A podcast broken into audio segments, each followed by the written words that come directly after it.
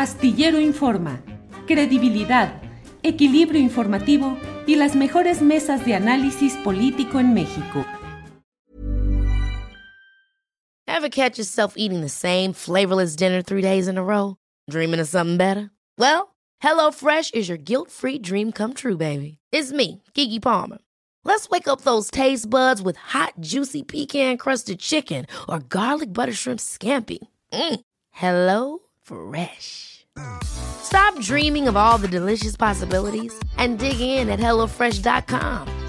Let's get this dinner party started. Hey, it's Ryan Reynolds, and I'm here with Keith, co star of my upcoming film, If, only in theaters, May 17th. Do you want to tell people the big news? All right, I'll do. Sign up now and you'll get unlimited for $15 a month in six months of Paramount Plus Essential Plan on us. Mintmobile.com slash switch. Upfront payment of $45 equivalent to $15 per month. Unlimited over 40 gigabytes per month. Face lower speeds. Videos at 480p. Active Mint customers by 531.24 get six months of Paramount Plus Essential Plan. Auto renews after six months. Offer ends May 31st, 2024. Separate Paramount Plus registration required. Terms and conditions apply if rated PG.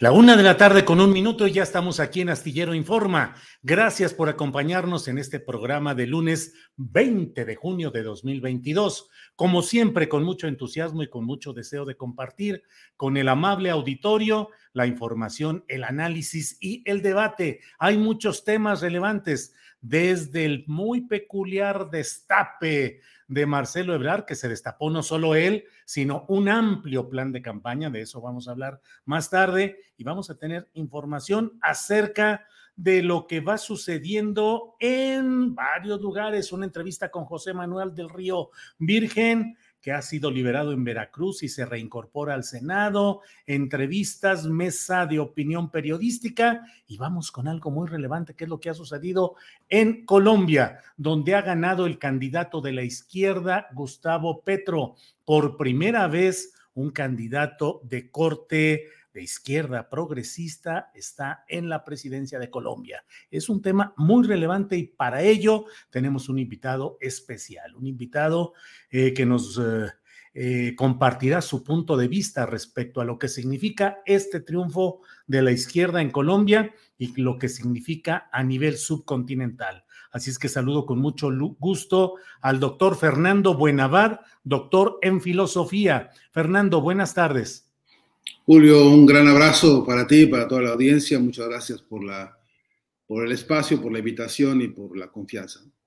Al contrario, Fernando, te propongo, si tú lo crees conveniente, que podamos analizar primero eh, la elección en sí en el contexto netamente colombiano y luego, si estás de acuerdo, en lo que tiene de trascendencia y significado en el ámbito de otras luchas electorales progresistas que van ganando o consolidando presencia en el subcontinente. Fernando. Bueno, Julio, primero que es cierto que, es un momento de celebración por muchas razones, muchas largas, complejas y profundas razones históricas ¿no? para el pueblo colombiano, que ha padecido durante demasiado tiempo, diría yo, eh, situación, situaciones y condiciones e imposiciones este, absolutamente injustas para ese pueblo, que las ha visto, que las ha visto empeorar incluso por, por, procesos que han, se han agudizado, eh, que, abarcan, por supuesto, un mecanismo despiadado de saqueo de recursos naturales en Colombia, después por un proceso de deformación brutal en materia de, proyectos productivos, industriales, económicos del país, luego porque es un país que ha sido sometido a caprichos imperiales muy nefastos.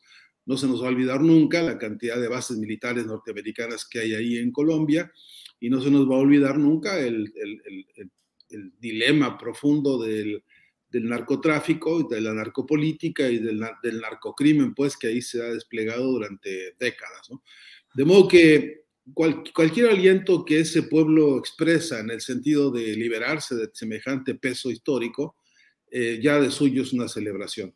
Me parece que en ese sentido el esfuerzo, el esfuerzo político ha sido eh, muy importante porque recoge una larga tradición de, de luchas este, emancipatorias de la, de la, Colombia profunda. Eh, hay, es un país que ha, ha, visto en su escenario el despliegue de una, de una lucha guerrillera durante muchas décadas.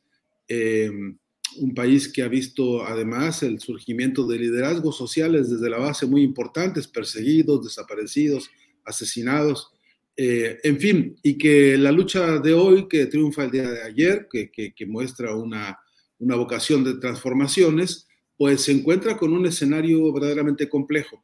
Hay que destacar que el proceso electoral interno en Colombia no ha sido fácil, que había incluso pronósticos pesimistas, incluso de, los, de las propias fuerzas de izquierda o progresistas colombianas, ante lo que podían pergeñar ahí los, el, poder del uribismo, que indudablemente disfrazado de mil cosas mantenía y, mantenía el, y mantiene el control de buena parte del poder económico colombiano eh, y, que, y que se había aferrado al poder gubernamental de, de, las mil formas que uno puede imaginar, inclusive las más criminales.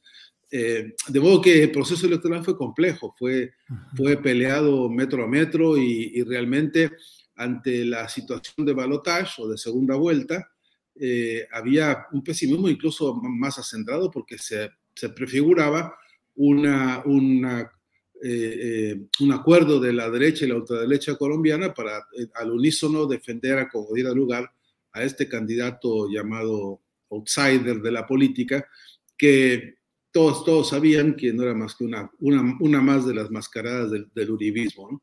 Eh, Hernández. Hernández, sí. Así que, eh, repito, en términos del proceso electoral, de lo que internamente fue necesario eh, luchar metro a metro, voto a voto, es, es, de verdad destacable porque prueba que a pesar de que es un país en el que el voto no es obligatorio, un país en el que el, el abstencionismo es una costumbre histórica, a pesar de todo eso, este, se logró la motivación de algunos sectores que decidieron eh, apostar por un cambio. Vamos a ver ahora el escenario este, objetivo y concreto, cuánto, cuánto facilita esta idea de cambio. Fernando, que incluso, bueno, declaraciones previas del propio Gustavo Petro comprometiéndose a no hacer expropiaciones, a no afectar al capital, y por otra parte, pues algo que visto a la distancia y desde otro contexto, pues parece complicado, que complicado, cuando menos eh, polémico, porque él dice, vamos a desarrollar el capitalismo en un esquema de un sistema de propiedad de la tierra rural, eh, con un sistema pues eh, de tintes casi feudalistas, Fernando. Pues ese es un dilema político y yo diría que hasta, hasta filosófico, ¿no? Sin, sin querer entrar ahora en esos dilemas, pero es que hay que considerar el estado de, feudalismo realmente este, exacerbado que sobre Colombia ha pesado. La oligarquía nacional ha tenido desplantes eh, de brutalidad política muy seria. El, nivel del atraso histórico en Colombia, digo atraso incluso político, incluso ideológico, eh, ha dejado huellas muy profundas. No se nos olvide que en ese país hubo un presidente como Santos, que se atrevió a decir que quería convertir a Colombia en la Israel de América, y que para eso la alianza con la OTAN, no se nos olvide que ese también es un acuerdo que tienen establecido ellos para asociarse a esta especie de policía del mundo que hoy está produciendo los estragos que vemos. Eh, hay que ver de ahí, que repito, que la proliferación de, bases militares que hay en Colombia, autorizadas por el propio eh, eh, Uribe, que tuvo un debate amarguísimo, muy duro con, con, Rafael Correa por las, por las fricciones fronterizas que, que, hubo, bombardeo incluso sobre el territorio ecuatoriano. Eh, no nos olvidamos que aquí mismo en Argentina, en Bariloche, fue el encuentro de la UNASUR, donde a, transmisión abierta por televisión se vio el debate en el que casi a las trompadas este, Uribe eh, recibe de Correa porque la, irritación llegó a, extremos en los que, bueno, por la irracionalidad ahí le exhibieron a Uribe el libro blanco, que es el de la estrategia militar que pesa también hoy a esta hora sobre Colombia, con toda esa, digamos, estructura militar eh, de, de, de, soldados, coroneles y autoridades este, eh, militares que todas se formaron en la Escuela de las Américas y cuya mentalidad es esa. ¿no? De modo que fácil no está. Y creo que hay una discusión profunda sobre el capitalismo que hace una especie de corriente que hay ahora, hablando de capitalismo social, este, en las que algunos no creemos. Yo particularmente soy muy escéptico de esas categorías, pero también estoy convencido de que hay, eh, eh, decía Adolfo Sánchez Vázquez, entre lo deseable, lo posible y lo realizable, hay una ponderación que te, que te obliga a hacer la realidad concreta de cada país. ¿no? Entonces, eh, si, si, si, lo que está pensando Petro es agotar la fase de esta realidad este, feudal que existe y pretende que pueda hacerse una revolución burguesa en el país, pues me parece que se va a encontrar con un pueblo que le va a acelerar los pasos históricos. ¿no? Eh, creo que, que, no le va a dar el tiempo ni siquiera de las definiciones ahora este, como presidente del país para calcular un, un proceso de cambios que fuera por esa ruta. Yo creo que hay, incluso hay hoy por hoy condiciones, el mundo ha cambiado en muchísimos sentidos, como para que él mismo esté pensando en otras estrategias a estas horas y tomando en cuenta la propia presión internacional que hay hoy mismo sobre la región y sobre Colombia, ¿no? porque ahora mismo no, no, no, no es Colombia un país ajeno energéticas este, que se están sufriendo en el país. No es Colombia ajena a las, a las, presiones del hambre y de la pobreza que han devastado de manera verdaderamente grave a la población, a los, incluso a los más desprotegidos. Y no, no vamos a, a olvidarnos, Julio, de que incluso el trabajo de manipulación ideológica en las bases del pueblo eh, colombiano ha sido minuciosa y ha sido tremenda. Han invadido disfrazados de iglesias todas las operaciones que te puedas imaginar para tratar de postergar toda idea de cambio, toda idea de transformación, a punto de que hemos oído predicadores colombianos decir que el que sueña con cambiar la realidad lo que está haciendo es comprar un boleto al infierno, ¿no?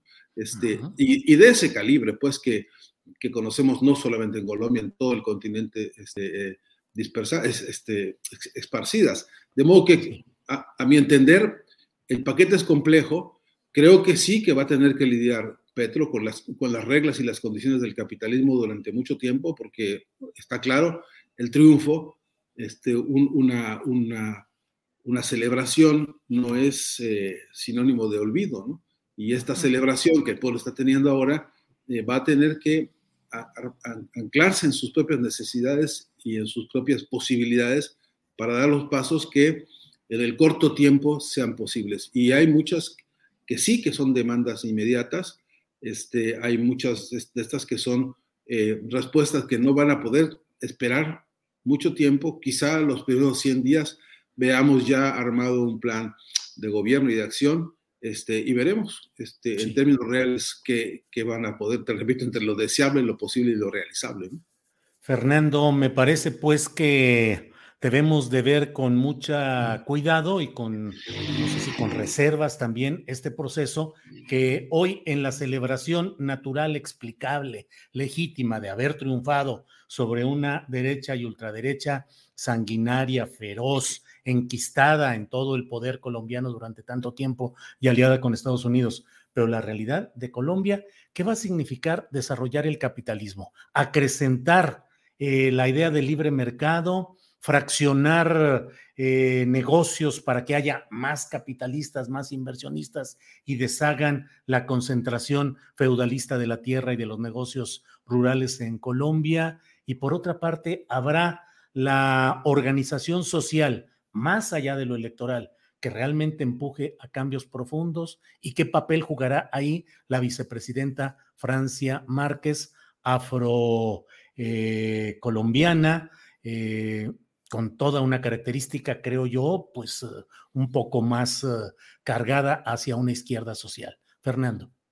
Sí, yo creo que eh, ahí hay que hacer un, una parada técnica obligatoria en el correlato de las fuerzas, una categoría siempre compleja y, y a veces difícil este, de, de allanar, pero es verdad que en este momento, por las condiciones específicas del resultado electoral, ¿no? el volumen de fuerza política eh, no, no parecería ser el suficiente como para dar pasos muy profundos y muy rápidos. Yo tengo la impresión de que el catálogo de las acciones inmediatas va a tener un corte de reformas este, básicas que tengan que ver con descargar las cargas impositivas contra los trabajadores. Eh, hay que ampliar la base del empleo en, eh, Colombia, perdón, este, inmediatamente. La verdad que el nivel de desempleo es asfixiante para la mayoría de los colombianos. Es, está claro que hay un ejercicio de distribución de la riqueza que necesita retoques urgentes para dar acceso, por ejemplo, a derechos fundamentales como el de la salud, como el de la educación, como el de la vivienda. Esas que son, digamos, esferas muy postergadas ahí, me parece que son este, un, frente de acción inmediata que no implica grandes reformas, digamos, a la, a la, parte estructural del capitalismo colombiano, pero que sí es cierto que pueden darse en la medida en que, en que el, procedimiento sea, eh, digamos, ordenado, solvente y muy politizado, porque se requiere, esto no lo resuelve un decreto y no lo resuelve una ley ni un, reglamento, esto tiene que resolverse con la movilización popular. Entonces, yo estoy convencido de que en ese marco de posibilidades y de reformas de corto plazo, eh, hay, un, hay un margen de trabajo importante que verá resultados, estoy seguro, porque hay entusiasmo, porque hay fuerza ahora para eso. Ahora, pero eso, esas reformas, como sabemos, son reformas coyunturales, son reformas circunstanciales. Ir a fondo con el problema de una, una por ejemplo, una gran reforma agraria del país, eh, pues yo no lo veo con mucho optimismo porque eso implica frentes muy sensibles, porque no se te olvide que una parte importante de los terratenientes este, colombianos son a su vez protagonistas de la, de la, estructura militar nacional, ¿no? Este, No se te olvide que buena parte de los, de los este, empresarios este, colombianos del más alto nivel, son todos este, o socios o cómplices de las mafias de Miami, que ya sabemos, por cierto, este, hoy están no solamente de duelo, sino que están ya pergeñando cómo entorpecer el desarrollo del, gobierno que acaba de conquistar el pueblo de Colombia. Eh, eh, es que no, es la, no está fácil el panorama. Eh, la, la, pregunta también dura al respecto es qué va a poder hacerse a nivel regional en los acuerdos, digamos, de cooperación este, entre los distintos gobiernos para ver cómo nos, nos podemos ayudar todos en eso, ¿no? Porque hay una relación histórica muy importante con Venezuela, por ejemplo, desde, el punto de vista económico crudo y duro, que ha venido dañándose este, hace muchos años y, y, que, y que hoy tiene una posibilidad de recomponerse en ánimo de resolver, entre otras cosas, problemas alimentarios básicos, ¿no? Eh, mutuos, por cierto. Eh, hay, hay, por ejemplo, una importante cantidad de vínculos y de relaciones que Colombia vino perdiendo con América del Sur, eh, por ejemplo con Argentina particularmente, y que hoy tiene una oportunidad de, digamos, refrescarse, recambiarse y tener una, una, redefinición para temas como, por ejemplo, los de la producción de, alimentos básicos en granos o en carnes o en lácteos, etcétera. Esas industrias que tienen un carácter de cabotaje y que son, digamos, este, una burguesías nacionales, Creo que están ahora desesperados por encontrar mercados en la región en términos de los costos de transportar las materias primas, pero también en términos de una recomposición política fuerte frente a los grandes concentradores este, mundiales que hoy están haciendo el desastre que estamos viendo con la inflación. De modo que creo que ese es un capítulo que en el muy corto plazo va a tener que empezar a trabajar Petro este, y la vicepresidenta, desde luego, eh, en, los contactos regionales. De otra manera, eh, lo veo muy difícil porque por la resistencia interna que, van a haber en términos de la, de la escasez de alimentos, si se descuidan, puede ser muy peligroso para un proyecto nuevo así, ¿no?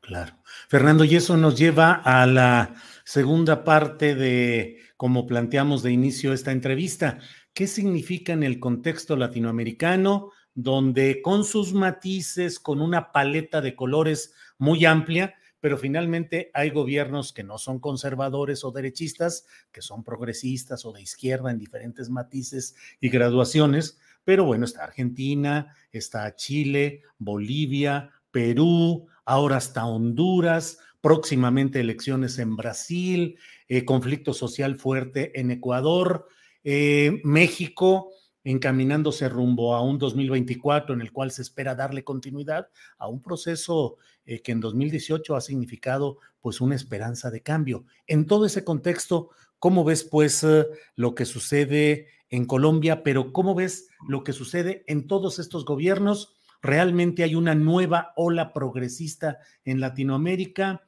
¿Es un poco espejismo? ¿Qué opinas, Fernando? Bueno, yo, Julio, eh, pienso que un, un, espíritu recorre el mundo, ¿no? Y es, entre otros, el del hartazgo. Nuestros pueblos, Julio, no toleran más este, estas, eh, situaciones de extrema pobreza y de extremo despojo y de saqueo, que estoy convencido de que hay, una profunda convicción de que esto no puede continuar así. Ahora, estoy claro también de que no está claro hacia dónde todo mundo este, quiera caminar, ¿no? Y eso, entre otras cosas, se debe a que eh, tenemos una debilidad política enorme en toda la región y es la debilidad en materia de comunicación. Eh, grandes, importantes victorias que están teniendo los movimientos sociales o las fuerzas políticas progresistas o de izquierda, como bien dices, con todos sus matices, eh, lo, lo, que realmente no están pudiendo es comunicar ni sus logros, ni sus avances, ni los proyectos de unidad que son indispensables a esta hora en toda la región. Y yo creo que no hay una estrategia comunicacional que permita enterar, hacer, saber a todos los pueblos dónde radica la, la verdadera fuerza que tienen, dónde radica la verdadera potencia para los cambios. A esta hora, todos esperanzados como estamos en que el triunfo en Brasil sea un triunfo contundente y que Lula da Silva logre alcanzar la presidencia, eh, a esta hora yo creo que en el propio Brasil y yo creo que en las bases de muchos de nuestros pueblos en todo el continente no está la información clara de exactamente qué se está proponiendo ahí y exactamente qué significa Lula da Silva hoy para toda la historia del continente ahora mismo. Pero lo mismo puedo decirte si analizamos, por ejemplo, yo me encuentro aquí en Argentina con frecuencia personas que se preguntan sobre lo que pasa en México y la verdad que no, no hay información ni suficiente ni, ni concreta, no digo de los medios ni de las ni de las mafias mediáticas, ni de lo que yo llamo con frecuencia junto con otros el plan cóndor mediático en América Latina, ¿no? Sino lo, que, lo que implica que las propias bases estemos ejerciendo un esfuerzo de intercomunicación y de, y de provisión de los datos, ¿no? Del, del, dato fino, profundo, que representa que sí hay luchas y que se mueven y que, y que plantean incluso contradicciones muy importantes que son al mismo tiempo nuestros mayores riesgos. Entonces, esa, esa condición, Julio, me parece que no puede soslayarse del análisis eh, hoy, al calor de esta victoria del pueblo colombiano, no puede soslayarse porque también es cierto que eh, a, recientes horas sabemos que hay muchos compañeros este, entusiasmados y exaltados por semejante victoria de la que vienen a enterarse apenas hace unos días, ¿no? y, de, un, de un escenario del que están como desayunándose esta mañana. Eh, eh, entonces, esa debilidad creo que pesa mucho sobre eh, cómo, cómo se van a fortalecer los propios movimientos progresistas en, la región. yo, yo soy optimista porque no son movimientos que estén naciendo de la semana pasada, ni. Son, algunos de ellos tienen larga data en el continente, hay que, no hay que mencionar a Cuba ni hay que mencionar a todas las grandes tradiciones revolucionarias de América Latina, que son también todavía hoy campos simbólicos fundamentales. ¿no? Este, eh, eh, pero también es verdad que en las décadas anteriores, lo que se llamó la década ganada, desde la experiencia que se tuvo con Venezuela, este, hasta, bueno, los grandes acuerdos de, de los proyectos de alianza de países de América Latina, con agenda común, conjunta, Está todavía por discutirse para esa agenda de los pueblos y de los gobiernos progresistas el Banco del Sur, Julio, que no se consolidó, ¿no? Una banca propia regional que pueda sustituir al Fondo Monetario y al Banco Mundial y a todos esos comerciantes este, de los países llamados centrales. Necesitamos consolidar la tecnología del sur porque no tenemos un servidor que nos permita proveer de Internet y de señal independiente a nuestros países. No tenemos lo que, lo que alguna vez Chávez planteó como el proyecto de unificación energética del sur, que permitiera que tanto Ecuador como Venezuela, como la propia Argentina, etcétera, que son proveedores importantes y, productores importantes de gas o de petróleo, etcétera, eh, unifiquen este, fuerzas y puedan crear una plataforma regional para que la propia región no tenga desabastecimientos. ¿Y qué te digo del acuerdo que había alimentario para la región, que era crear lo, que era como el banco alimentario de toda la región, que basta y sobra con que pudiéramos nosotros calcular hoy la producción de frutas y de alimentos que genera el Caribe, los 21 países del Caribe, solamente eso serviría para crear ahí un reservorio alimentario para toda la región importantísimo, que imagínate si sumamos a Argentina, que es un gran productor de alimentos, etcétera, que es que, y, y qué te digo de Brasil. Es decir, esta región tiene casi el 90% de los recursos naturales que necesita para dar una vida de calidad a toda su población y aún así seguir siendo un potencial económico si lograra acuerdos regionales. Y eso no está, es, ese acuerdo regional y ese acuerdo hipótesis de cooperación, todos están pendientes, están en un borrador que no, ha, que no ha pasado todavía a la práctica, pero que es la agenda pendiente para los para los muy eh, corto plazo. Pues Fernando, muchas gracias por esta oportunidad de tener tu punto de vista respecto a lo que ha sucedido en Colombia y lo que significa en el contexto continental. Y tenemos pendiente una platicadita sobre medios de comunicación e izquierda acá en México, que la dinámica se nos ha venido encima, pero ojalá la semana que entra podamos echar una platicadita sobre ese tema que tenemos pendiente, Fernando.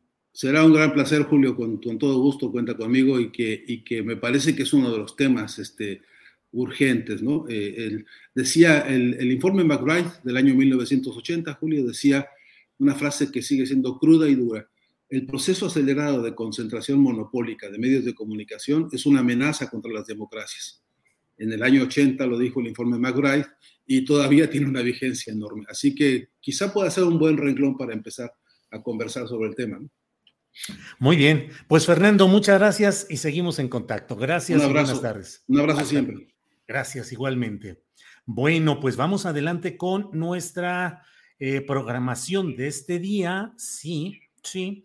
Vamos a enviar primero, vamos a platicar en un par de minutos con Ingrid Sánchez, ella es periodista independiente, sobre las elecciones en Colombia, pero tenemos un video que ella misma realizó y que nos comparte y que le pido a Andrés Ramírez que nos ponga ahora.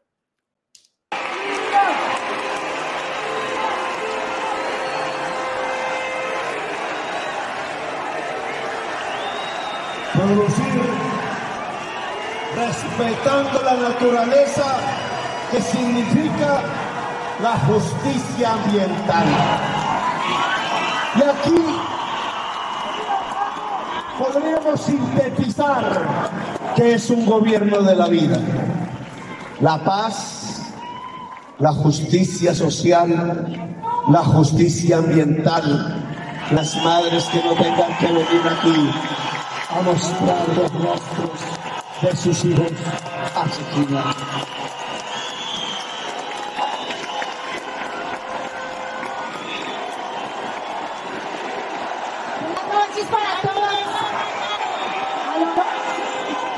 Buenas noches para todos.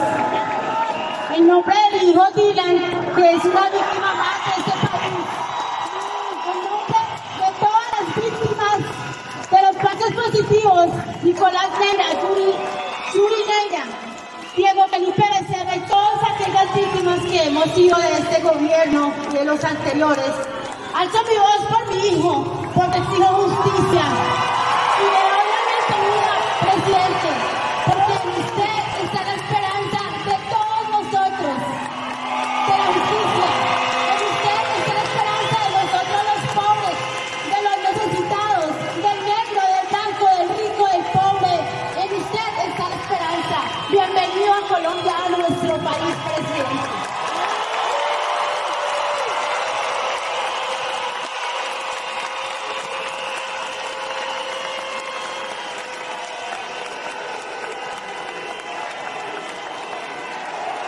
Paz, justicia social, justicia ambiental. el-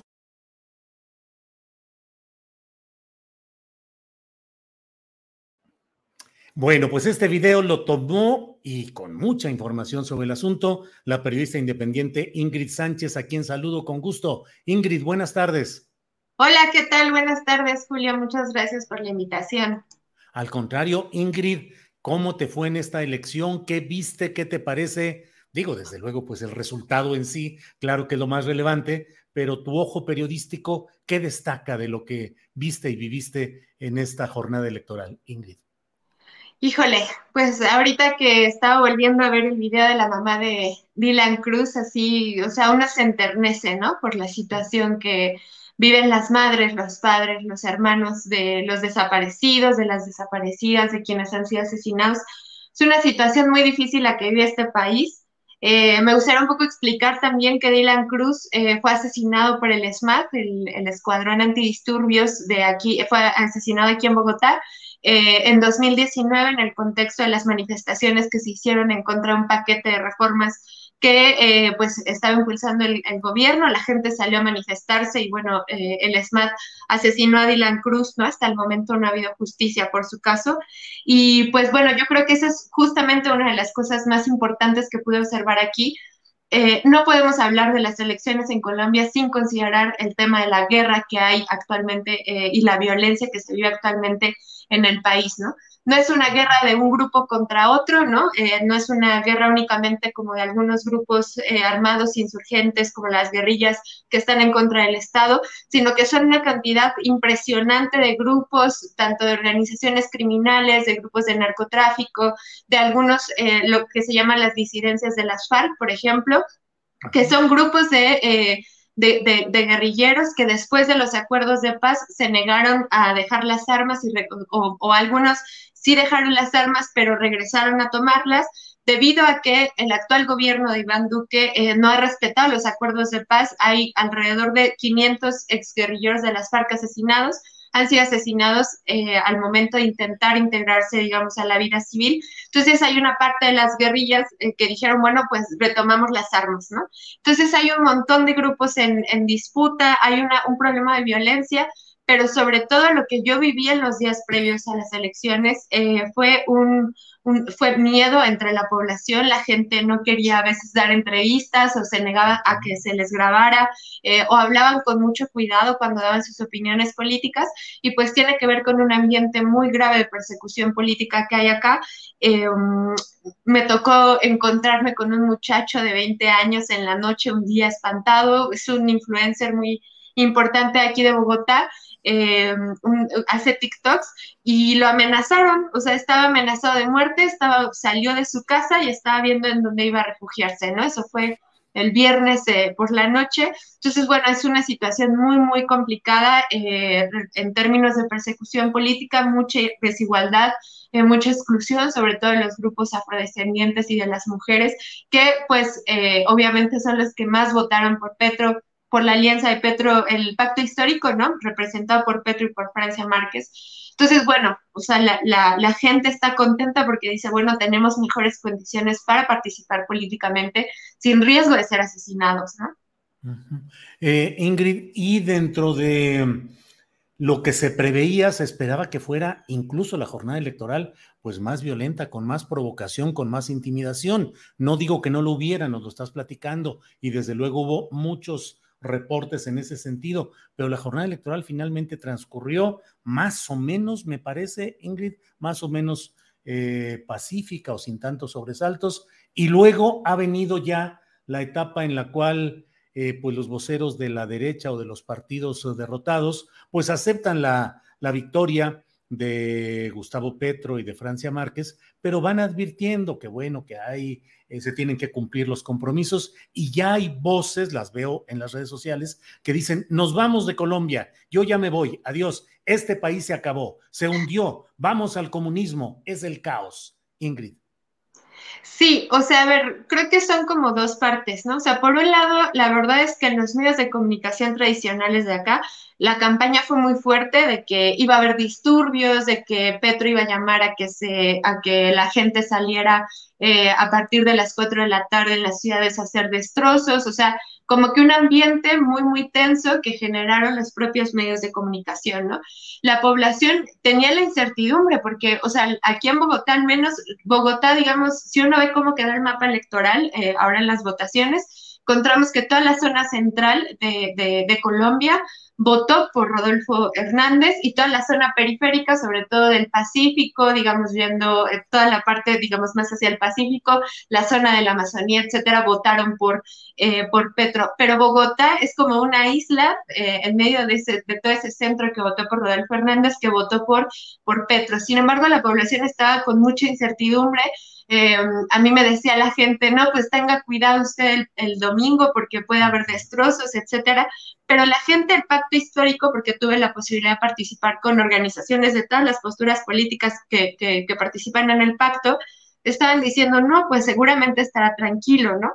Eso por una parte. Por la otra, eh, recordemos que Petro denunció desde el viernes en la noche que, o sea, se difundió un video de la registraduría en donde se observa que la registraduría ah, pone en las pantallas, cuál, o, sea, como unos porcentajes que podrían parecer que iba a ser el resultado electoral, ¿no? Entonces Petro dice, bueno, tienen que explicar esto, ¿no? La registraduría dice, no, es que estábamos haciendo pruebas, etcétera, pero eh, obviamente en esos resultados pues estaba como ganador eh, Rodolfo Hernández. Otro problema serio que había, eh, digamos, en torno a, o que podía generar condiciones de violencia en torno a las elecciones es el hecho de que Petro denunció y les pasó en las elecciones al Congreso que fueron en marzo y les pasó en la primera vuelta, denunció que el algoritmo eh, para el conteo que utilizaban en la registraduría permitía que se hubiera como eh, problemas ¿no? en, los, en el conteo. De hecho, en las elecciones del Congreso tuvieron ellos que demostrar que se habían contado mal los votos, les tuvieron que regresar 11 curules al Congreso. Entonces, todo eso eran como, claro, elementos que uno decía, bueno, pues puede que se ponga complicada la situación. Sin embargo, pues bueno, lo que la gente un poco opinó es que como se dio tanta difusión a estos problemas al tema del algoritmo o al tema de, este video que salió de la registraduría, probablemente eso los haya detenido un poco en términos de, de, cometer un fraude electoral, de que la gente salió también masivamente a votar. O sea, mm, me parece que al menos en el siglo XXI, tal vez en toda la historia de Colombia, jamás había votado, o sea, nunca un presidente había sido tan votado como Petro. Recibió más de 11 millones de votos. Em, entonces, pues tiene en ese sentido una legitimidad muy grande. Y eh, pues la otra cosa que sí es desafortunado, que sí hay que denunciarme, que me parece que en los medios de comunicación no se ha difundido tanto, es que efectivamente fueron asesinadas dos personas en la zona del Valle de, no, perdón, del Cauca, uno era Roberto Carlos Rivas, él era defensor de derechos humanos y era, eh, era un testigo electoral de parte del pacto histórico, eh, justo de los que iban a tener esta tarea de vigilar que no hubiera fraude. Y el otro fue Erzaín de Jesús Ramírez Ospina, también defensor de derechos humanos, muy cercano al pacto histórico, ¿no? Eh, son de los dos primeros que se supo, digamos, temprano, como a mediodía, sin embargo, el saldo final pues fue de alrededor de nueve personas asesinadas en el contexto de las elecciones. Es una cifra, pues digamos, desafortunadamente baja para el nivel de conflictividad que tiene Colombia, pero pues obviamente que es bastante grave, pues, ¿no? Que haya ocurrido esto. Y bueno, pues también afortunadamente baja. ¿Perdón? Afortunadamente baja, ¿verdad? Sí, o sea, me sí, desafortunadamente la realidad que, a que es desafortunado que haya habido asesinatos, claro, pero sí, eh, pues suelen ser mucho más violentos los procesos sociales acá, ¿no? Entonces, bueno, una situación, eh, o sea, hay un sentimiento agridulce, ¿no? Digamos que tenían las organizaciones del Pacífico, sobre todo que decían, bueno, pues sí nos fue bien, ¿no? O sea, ganó Petro, hay una zona en donde el 80% de la población votó por Petro, pero tenemos a nuestros muertos, ¿no? Bien, Ingrid, pues gracias por esta oportunidad. Ya por último, y ya para ir cerrando esta plática tan interesante, como periodista, ¿hacia dónde y como ciudadano del continente, hacia dónde hay que tender la vista? ¿A qué hay que estar muy atento en los meses siguientes, en la primera parte de este gobierno de Petro? Pues yo creo que una cosa que, hay que, que no hay que perder de vista, que hay que tener en el radar, es el tema de las organizaciones que están más a la izquierda de, eh, del propio Petro, ¿no? Estas organizaciones que sí, sí participaron en el pacto histórico dijeron sí lo vamos a impulsar porque necesitamos condiciones en las que podamos participar políticamente sin que nos maten, ¿no? eso lo necesitamos, pero no es lo que queremos, ¿no? O sea, no es ni tan radical como se necesita ni como queremos, no es socialista, no es comunista, es un liberal. Entonces son organizaciones que van a estar presionando a Petro para que se haga cada vez más a la izquierda. Eh, yo creo que eso es fundamental. También lo que queda de las organizaciones de las primeras líneas, recordemos que las primeras líneas son esta, esta forma de organización de los jóvenes que durante la protesta del año pasado defendían a los manifestantes de la policía. Entonces, son los que pusieron los muertos, son chicos y chicas muy, muy jóvenes, algunos estudiantes, otros campesinos, etcétera ellos también están sufriendo todavía la persecución, seguramente seguirán organizados, tienen proyectos comunitarios, están haciendo propuestas de qué tipo de Colombia quieren.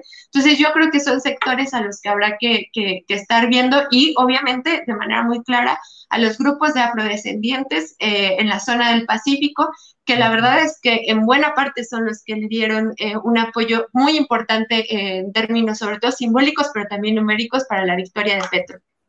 Bien, pues Ingrid, muchas gracias por este reporte, muchas gracias por el análisis, el contexto y bueno, pues estemos atentos a qué es lo que sucede en esta elección tan importante, trascendente, pero que también hay que estar al cuidado, con prudencia, hay que ver exactamente hacia, hacia dónde va todo este proceso tan interesante. Así es que, Ingrid, pues muchas gracias por esta oportunidad. Muchas gracias, Julia. Hasta luego. Gracias, hasta luego. Bien, pues son la, es la una de la tarde con 39 minutos en este lunes 20 de junio y ya sabe usted que déjeme ver, ya está lista nuestra siguiente invitada, porque imagínese si en este lunes de elecciones en Colombia no vamos a tener a ritmo de cumbia o no, digo, no sé de qué ritmo musical, vamos a remover la neurona y para ello está Jacaranda Correa. Jacaranda, buenas tardes. Hola Julio, sí, pues a ritmo de cumbia, porque a mí me encanta la cumbia colombiana, debo decirlo.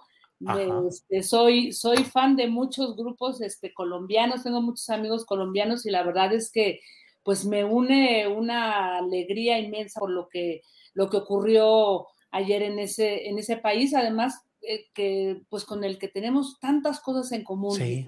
Oye, Jacaranda, antes de que entremos en el tema ya muy serio y muy concreto, ¿eres buena para bailar? Uf. Sí. Los amigos me decían que soy la cumbiera intelectual.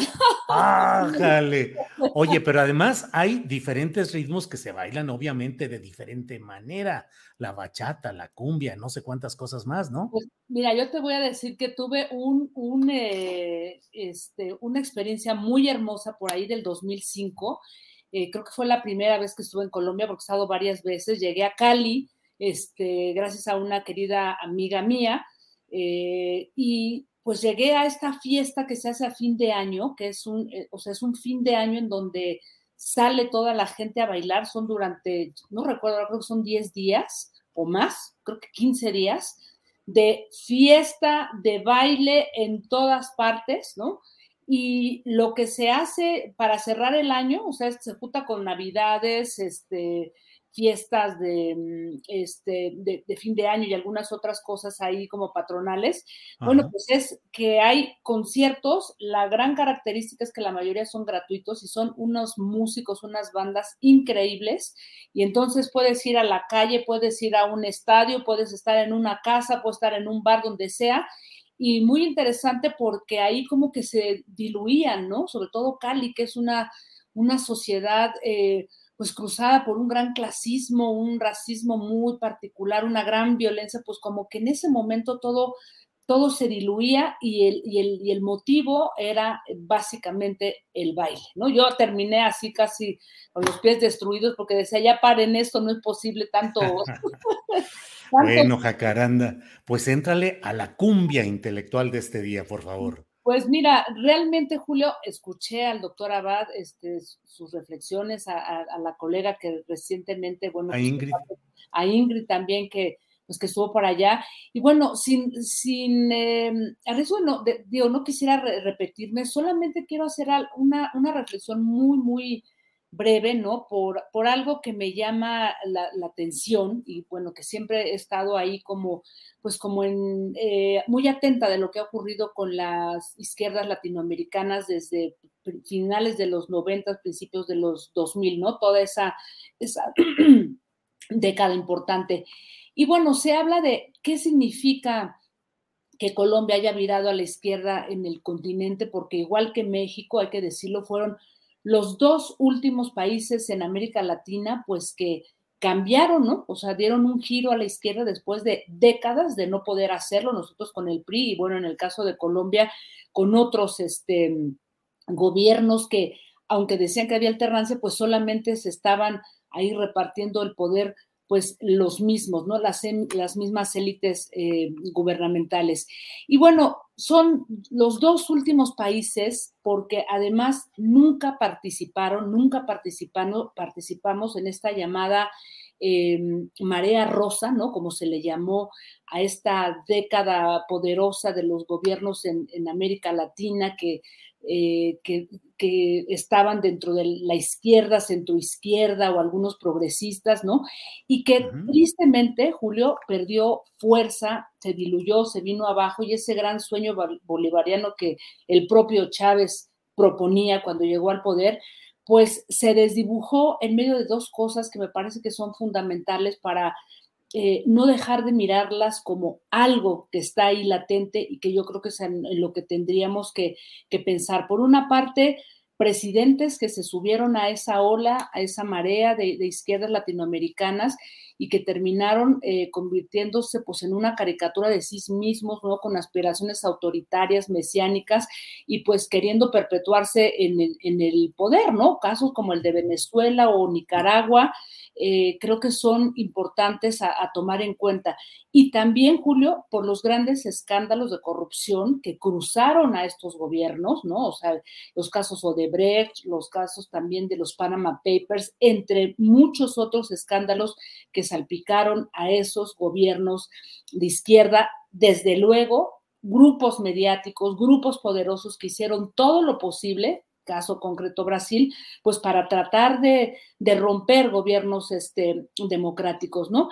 Y simplemente para poner un, contexto muy, muy breve, eh, recordemos que la llamada Marea Rosa, así, así se le llamó, comenzó en el 98 con la elección de, Hugo Chávez en Venezuela, quien después pues dejó a su sucesor este Nicolás Maduro, ¿no? Este, y sabemos, bueno, todo lo que ha devenido esa, ese pues ese, digamos que ese país, ¿no? Tristemente. Luego vino Lula da Silva eh, este, a Brasil en el 2003, Tabaré Vázquez en Uruguay en el 2005, Rafael Correa en, Ecuador, eh, Ricardo Lagos y Michelle Bachelet en Chile, ¿no? Con una izquierda progresista que se acomodaba en medio de este eh, pues neoliberalismo que fue pues un gran laboratorio ahí en Chile, Evo Morales en Bolivia y pues uno de los impresentables que finalmente hay que nombrarlo, que es este Ortega en Nicaragua, ¿no? Junto con... Claro.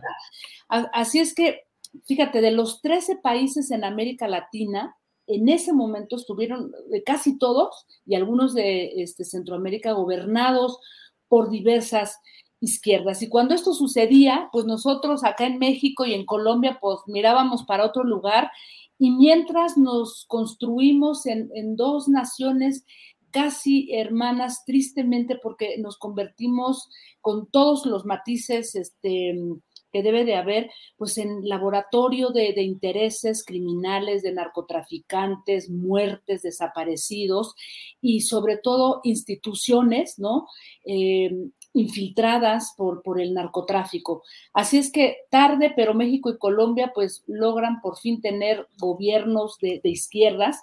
Y para concluir, Julio, pues yo simplemente me preguntaría, ¿no? Si estamos ante el inicio de una nueva marea rosa en América Latina, ¿qué de lo que sucedió en esa década gloriosa, eh, bueno, un poquito más de esa década, no tiene que repetirse. Habrá un solo país que asuma el liderazgo, porque ahora si gana, eh, como se prevé eh, Lula en Brasil, serán seis potencias económicas importantes en América Latina que ya tienen gobiernos este, de izquierda y todos muy diferentes, Julio, porque no es lo mismo Boric este, que López Obrador, Petro o Gustavo Castillo en Perú, en fin, creo que vienen muchas preguntas cómo van a trabajar ¿no? estos, estos gobiernos, em, eh, sobre todo con esta, estos otros países con los que tristemente se han agarrado las derechas más recalcitrantes para decir que todo aquel em, gobierno que sea de izquierdas va a terminar siendo este, autoritario, dictatorial, como eh, Venezuela o como Nicaragua, por poner estos dos ejemplos, ¿no? ¿Qué viene para estos nuevos líderes de la, de la región, Julio? Porque no hay que olvidar que pues, nos estamos enfrentando a, grandes limitaciones económicas, una crisis que, que, se derivó de la, de la pandemia y sobre todo, Julio, yo creo que una oposición que, es, que estamos viendo en varios países. Colombia es un, es un gran ejemplo, México también, aunque tenemos una diferencia importante, pero oposiciones, grupos mediáticos que están tratando de poner diques y no de sumar, sino de eh, tratar de, romper ¿no? este, este tipo de, gobiernos con todos los matices posibles en América Latina. Así es que eh, también queda ver cuál va a ser el papel de Estados Unidos, Julio, si China se va a convertir en un interlocutor ¿no? económico en, la región. En fin, muchas preguntas, una izquierda que se debe de someter a, un, a una reflexión profunda de lo que está proponiendo, porque ya lo vimos, ya lo sabemos, este Julio, todos los votantes eh, se muestran dispuestos a castigar a quien no cumpla lo que, lo que ha prometido y no importa si van para derechas populistas, izquierdas populistas, o sea, da lo mismo siempre y cuando es no me cumpliste, te castigo con mi voto. Así es que son muchas de las cosas que me pregunto, querido Julio, pues ahí está. Esperemos realmente que le vaya muy bien a, a Colombia y a todo el continente. Jacaranda, y en este esquema de lo que has platicado y que he escuchado con mucha atención, ¿a quiénes ves como los posibles líderes regionales en este esquema? ¿Alberto Fernández, a López Obrador y eventualmente, como todo indica, a Lula o ves otros personajes en ese liderazgo regional? No, yo creo que, eh, yo creo que, bueno, sin duda eh, hay, hemos visto con mucha claridad el el intento de liderazgo que ha este, hecho el propio López Obrador, o sea, esto que hizo con la cumbre de las Américas, yo creo que fue un mensaje más que claro, ¿no? Para decir, os invita a todos o yo no voy, ¿no? Entonces, él, creo que, creo que México, y además visto por el resto de los países de Sudamérica, Julio, somos un país importante por nuestra proximidad y nuestro diálogo con Estados Unidos y todo lo que eso significa. Entonces, yo creo que pues que el propio presidente López Obrador ha hecho muy bien este juego de, fuerzas, ¿no? intentando colocarse como un líder, por lo menos hacia el norte, ¿no, Julio? Y creo que eh, ha logrado dar eh, buenos eh, pasos ahí en ese sentido. Habrá que esperar porque vamos a ver qué pasa. O sea, Chile también es una, es una, creo que es una nación importante y yo creo que van a ir como a diferentes rumbos, ¿no? Porque, por ejemplo, la izquierda de Boric con la vicepresidencia Francia Márquez este, de, Petro, que son izquierdas feministas y, que vienen conformándose por activismos medioambientales, también van a tener una, un, digamos que un tipo de liderazgo importante en este tiempo, Julio, ¿no? O sea, creo que va, va a ser diferente, pero pues es hacia grandes rasgos lo que veo. Bien, pues Jacaranda, mucho vamos a poder seguir platicando respecto a lo que suceda con estos cambios que se están dando, con este triunfo de un candidato de izquierda en Colombia, con las próximas elecciones en Brasil, y bueno, pues muchas cosas interesantes para seguir bailando al ritmo de, la cumbia intelectual o del ritmo latinoamericano que corresponde Así a Julio. Oye, y rápidamente, eso creo que no lo debemos de, perder de vista. Rápidamente, el, fin de semana se nos fue por ahí, pero creo que Petro, Gustavo Petro, logró engancharse en, esta, en este llamado que hizo este, la ONU, Julio, a decir no al odio, o sea, declarar el Día Internacional de este, pues del Día del No al Odio. Y bueno, pues el discurso de Gustavo Petro encaja perfectamente bien en eso. Y yo creo que sí es un tema que más adelante tendremos que reflexionar. ¿Qué significa este llamado? Lo que dice el propio Petro, porque esos llamados de odio, Julio, vienen de todas partes, ¿eh? Bien, pues Jacaranda, muchas gracias y seguiremos en contacto. Gracias. Un abrazo, querido Julio, y buena semana. Hasta luego, gracias. Bueno, es la una de la tarde con 53 minutos y vamos de inmediato a nuestra siguiente plática que ahora es con Claudia Villegas, periodista y directora de la revista Fortuna. Claudia, buenas tardes. Muy buenas tardes, Julio. Feliz inicio de semana a todos y a todas. ¿Cómo estás? Bien, muy bien, Claudia, gracias. Aquí listos para escuchar en medio de todo lo que es este eh, mucha información relativa a lo internacional, Colombia, etcétera, pero en lo económico, ¿cómo vamos? Y para eso está Claudia Villegas. Claudia, por favor. Sí, Julio. Bueno, el fin de semana el Bitcoin eh, logró, pues, o se vio eh, obligado a llegar a los niveles abajo de 20 mil dólares, pero hoy está repuntando un 6%.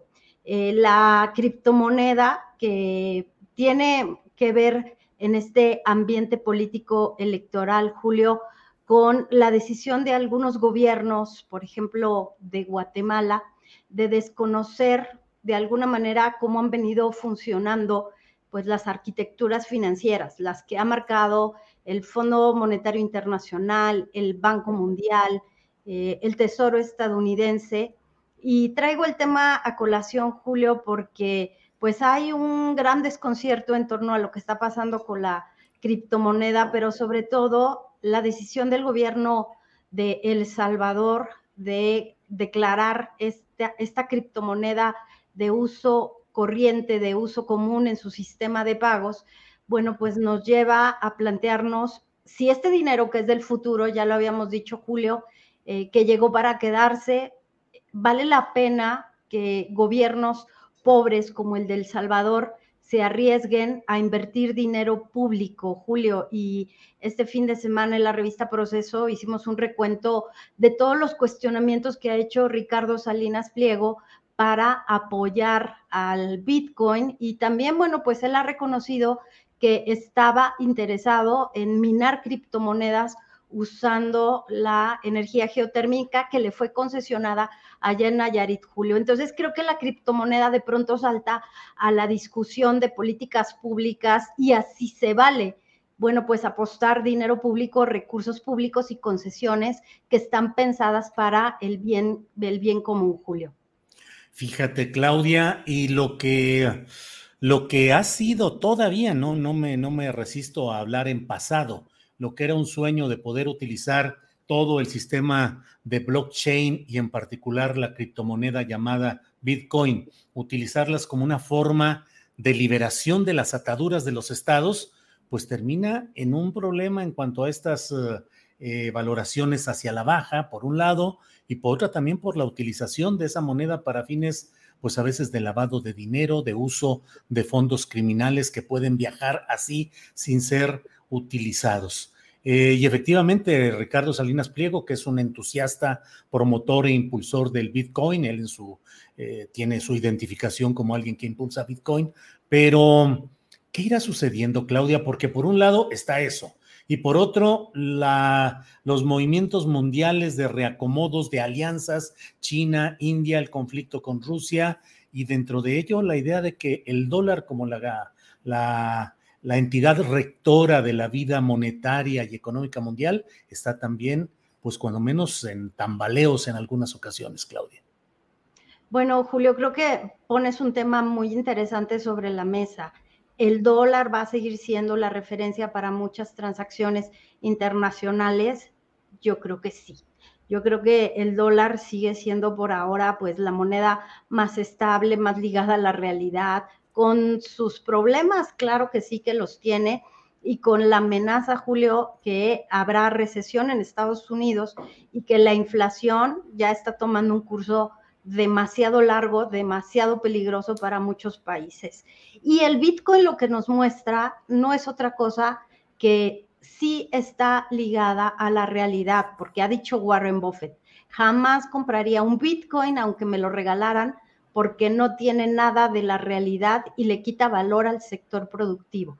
Bueno, lo que vimos es que cuando las tasas de interés suben y los inversionistas prefieren irse a un refugio seguro, más seguro frente a la inflación, que son instrumentos del tesoro, que ya no es el dinero barato que teníamos o el dinero a costo cero, sino que hay un pago de rendimientos para los inversionistas, prefieren irse a esas tasas de interés y no al, Bitcoin. Hay que recordar, Julio, que el Bitcoin se ha dicho desde hace varios años que podría valer hasta 100 mil dólares. Imagínate el valor de un Bitcoin. Y vuelvo a la pregunta, ¿vale la pena que se invierta el dinero público como el del Salvador? Porque a propósito de lo que platicabas con Jacaranda, también en Colombia se dice que podrían iniciar estas estrategias, pero no es otra cosa que lo que ha obtenido El Salvador es aquí hay eh, minería de bitcoins, aquí el,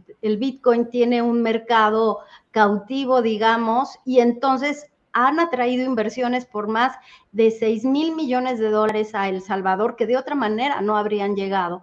Pero, insisto, estamos viviendo tiempos muy violentos en la economía, en donde México, de alguna manera, sigue sonando y sigue apareciendo muy atractivo porque no estamos endeudados, estamos siendo conservadores, se está defendiendo al Banco de México y la única, el único cuestionamiento que tenemos en este momento es las tasas de interés están siendo ya muy altas, muy altas, Julio, para que los negocios puedan pedir dinero prestados y hacer frente, ahora sí cerramos el círculo, a la recesión que se podría presentar en Estados Unidos, Julio.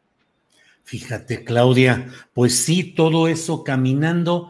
Y Claudia, yo no sé, pero digamos que me parece que en la vida cotidiana, esta liberación del cubrebocas y la idea de que va bajando, de que iba bajando el índice de contagios y de muertes por el COVID, pues nos hizo entrar en una etapa en la que de, repente como que pensamos que ya todo se iba a normalizar y empieza el movimiento y las plazas comerciales y los locales comerciales abiertos y la gente gastando y moviéndose todo, pero pareciera que estamos entrando ya a una quinta ola del COVID y parece que se asoma otra vez la posibilidad, no sé si tan plena como en ocasiones anteriores, pero sí la posibilidad pues de otras restricciones, acaso de otra, eh, de otro encierro económico. ¿Cómo ves todo ese tema y cómo ves pues la actitud de la economía nacional frente a ese riesgo de una quinta ola, Claudia? Me acuerdo mucho, Julio, de las líneas estratégicas y editoriales que marcaste en el libro en el que tuve el gusto de participar, que tú coordinaste. Eh, creo, Julio, que no nos equivocamos en aquella ocasión cuando dijimos que los sectores entretenimiento, eh, restaurantero, turístico, les iba a costar mucho trabajo regresar, al menos durante la próxima década, porque estamos entre estos cierres de choques de oferta, de demanda. Eh, China, entre que llega y que no llega para poder normalizar su producción, no lo está logrando. Y esta semana es muy importante el anuncio que va a dar la Organización Mundial de la Salud sobre lo que está pasando con la viruela si la, y no quiero asustar, pero ya los CDC y las áreas de salud de muchos países han advertido, Julio, que si la Organización Mundial de la Salud confirma que la viruela se puede transmitir como históricamente fue, este era un virus que ya se consideraba casi erradicado y que quienes nacimos en la década de los 70 estamos, entre comillas, protegidos porque fuimos vacunados con, con esta vacuna si se confirma que puede ser de, contagio aéreo, estamos otra vez en serios problemas. A usar cubrebocas otra vez, a tener ciertas restricciones, porque lo que menos queremos es una nueva pandemia, Julio. Pero estamos ahora sí que en la tablita, y como lo dijo Bill Gates en el foro de Davos, las pandemias no han terminado por la desigualdad económica que hay. Y fíjate, están llegando estos virus desde África. Entonces, no basta leer la prensa, los reportes de salud para saber cómo se, puede seguir afectando la economía, Julio. Prudencia, Claudia, debemos de mantener, prudencia. Mucha prudencia y cuidar mucho nuestros recursos, tratar de ahorrar. A veces se ríen las personas en las redes sociales porque hacemos recomendaciones, pero vale la pena pensar en que podemos ahorrar, darnos de pronto un gusto de salir a un restaurante, pero tratar de ser muy prudentes, Julio. Usaste una palabra que creo que es la justa, prudencia. Claudia, pues como siempre, muchas gracias por eh, compartir eh, tu punto de vista respecto a lo que está sucediendo en el ámbito económico, financiero y cómo va la revista Fortuna, qué, qué tenemos de artículos, qué tenemos de portada, cómo va todo, que además veo que estás repartiéndola ya, enviándola a diferentes partes del país, en kioscos, en presentaciones. ¿Cómo van, Claudia? Fíjate, Julio, que a mí me animó mucho un dato. Las publicaciones vía Kindle, vía digital, los libros, el formato de Gutenberg no ha muerto y se está, el, el 20% de las publicaciones es vía digital lo que se compra las personas seguimos comprando libros, seguimos comprando revistas. Entonces, bueno, pues nosotros seguimos apostando al formato impreso, seguimos llevando la revista a nuestros suscriptores. Tenemos una campaña abierta, eh, cada mes empezamos con la campaña. Y bueno, pues Julio, estamos dedicados en estos días a cerrar nuestra próxima edición que va a tener un especial del acero, Titanes del Acero, y vamos a tener una sorpresa, Julio, que quiero compartírtela a ti en exclusiva a principios de julio, que te va a gustar mucho, la historia de un empresario que tiene una gran, gran, gran, gran historia que contarle a la gente de cómo se operaba en medio de la corrupción del PRI y del PAN y cómo los empresarios ahora no deberían de estar tan enojados, porque antes sí que los perseguían. Híjole, pues ya estoy puesto con esa, con ese adelanto que nos das. Y la cuestión del acero, que el acero se ha elevado el precio enormemente y eso impacta los procesos de construcción. Hay quienes tenían sus planos y ya todo listo para hacer un desarrollo comercial, una casa, un edificio de apartamentos y las varías, y tuvieron que frenarse porque eh, la inversión en cuanto al aumento, sobre todo del acero, entiendo, Claudia, que se puso muy caro. Se puso muy caro, pero México tuvo la ventaja de que estamos integrados, pero como dijo Agustín Carstens, Julio, el cisne verde, el uso del agua que tiene a empresas en Monterrey como Ternium eh, bajo eh, el ojo público, bueno, pues las empresas siderúrgicas que quieran seguir operando van a tener que demostrar que tienen procesos sustentables y que pueden integrarse para seguir vendiendo acero a los proyectos insignia del presidente López Obrador, pero también a los que sobrevivan en medio de esta crisis. Agua que ellos deben usar de una manera responsable. Híjole, bueno, pues Claudia, muchos temas y muchos asuntos para la próxima ocasión que siempre se van acumulando y siempre tenemos el gusto de que nos ayudes a tratar de desentrañarlos y de entenderlos. Gracias como siempre, Claudia. Muchas gracias, Julio, y ahí seguimos observando el Bitcoin. Eso. Muy bien, gracias, Claudia. Hasta luego, gracias. Muy bien, gracias. Eh, bueno, pues es, eh, son las dos de la tarde con seis minutos y es una hora ideal para que esté con nosotros Adriana Buentello, que ya está aquí. Adriana, buenas tardes. What's up? What's up? what's, up? what's up? WhatsApp. me estoy burlando un poquito, nada más me estoy burlando un poquito porque sí me dio risa, creo que muchos, el tweet de Marcelo Ebrard. ¿Cómo estás, querido Julio? Saludos a todos los que nos están viendo ya en este momento. Tenemos algo de información relevante, pero sobre todo, si te parece, Julio, vamos a ver la respuesta o la eh, reacción que tuvo hoy en la conferencia mañanera el presidente Andrés Manuel López Obrador. Primero a esto que pues ya platicaste con el doctor Fernando eh, Buenabad y también con Jacaranda Correa, el triunfo de Petro allá en Colombia, porque hay eh, declaraciones interesantes, Julio. Por un lado, el presidente López Obrador manifestó su alegría por este triunfo eh, por parte de Gustavo Petro y dijo pues, que efectivamente iba a festejar con una cumbia y fue otro de los momentos musicales de esta mañanera. Pero también, Julio, algo interesante es que dijo que cuando llegó él, y la cuarta transformación eran pocos los gobiernos progresistas y que a partir de su llegada empezó esta nueva etapa y que empiezan a darse triunfos importantes y que el día de ayer fue histórico. Si te parece, vamos a escuchar. Cuando llegamos nosotros, eh, eran pocos los países que tenían gobiernos progresistas a partir de nuestra llegada se inicia una etapa nueva y empiezan a haber triunfos importantes. Y el de ayer fue histórico.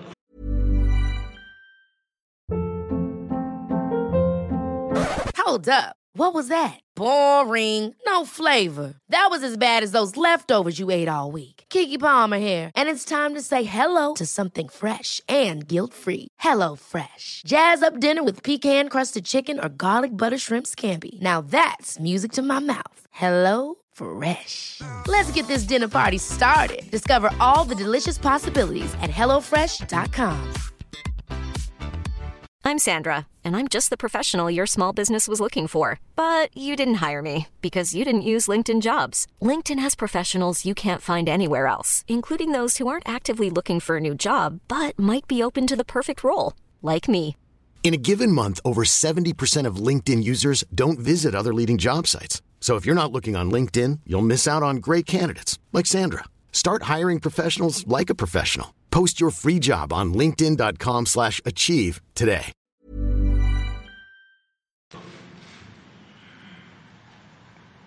Así lo expresé en un texto, a ver si lo pones, que nos va a ayudar a entender lo que fue el triunfo de Gustavo Petro ayer en Colombia. Piensa, piensa ir para Ayer allá. le hablé. ¿Qué le expresó para Gustavo? felicitarlo. Ayer le hablé para felicitarlo. El triunfo de Gustavo Petro es histórico. Los conservadores de Colombia siempre han sido tenaces y duros. Y la verdad, estaba muy contento y sabía que eh, había triunfado legal, legítimamente. Y un abrazo, un saludo cariñosísimo al pueblo de Colombia. Pusieron el ejemplo, pusieron el ejemplo. Yo voy a poner aquí una cumbia, porque vallenato no. Pues sí, nomás que nosotros no la podemos compartir por derechos de autor, pero se puso cumbianchero el asunto en Palacio Nacional, Adriana. Pues sí, tenemos un presidente muy musical, eso la verdad le ha dado vida a este que pues ya es un poco más estructurada que las conferencias de prensa eh, cotidianas que cubrimos los periodistas, Julio, y es un evento con una estrategia muy particular y que ha incluido momentos precisamente muy particulares y en este caso eh, la escena musical es parte ya también de, estas conferencias mañaneras. No podemos ponerlo como dices, pero eh, sí es importante eh, mencionarlo, se veía el presidente contento. Y Julio, pasando y otra, pues otra parte ya en este corcholatómetro que tenemos. Es que te veo muy entusiasmada con lo de Marcelo Ebrard. A mí se me hace que estás apoyando a ese precandidato, Adriana. Confiésalo, a ver, dinos.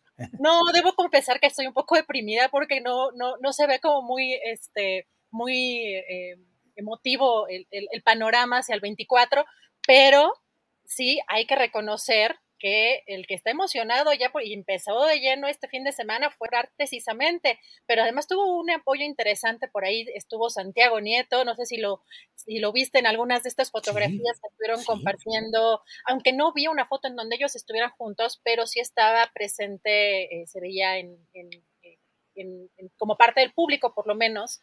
Uh -huh. eh, ahí, es, ahí se ve, por ejemplo, esa, esa fotografía que comparte Santiago Nieto este fin de semana y eh, aquí la parte interesante es que dijo, bueno, yo no es que me haya destapado, el presidente ya me destapó y cinco veces, ¿no? Ya destapada viene esa, esa corcholata y ya inicia esta carrera, pues en forma, sobre todo para esta encuesta que desde la semana pasada, Julio, ya había dicho Mario Delgado, el líder nacional de Morena, que en un año podría hacer esta encuesta, así que ya empiezan a moverse. Vimos en esta semana, en este fin de semana, Julio, incluso que el canciller Marcelo Ebrard empezó a compartir con más fuerza o con más regularidad eh, cuestiones hasta personales, saludos o, o, o afectos, mensajes eh, afectuosos hacia su esposa. Vimos también por ahí este, que compartió la imagen con un perrito, entendemos que es eh, pues su mascota.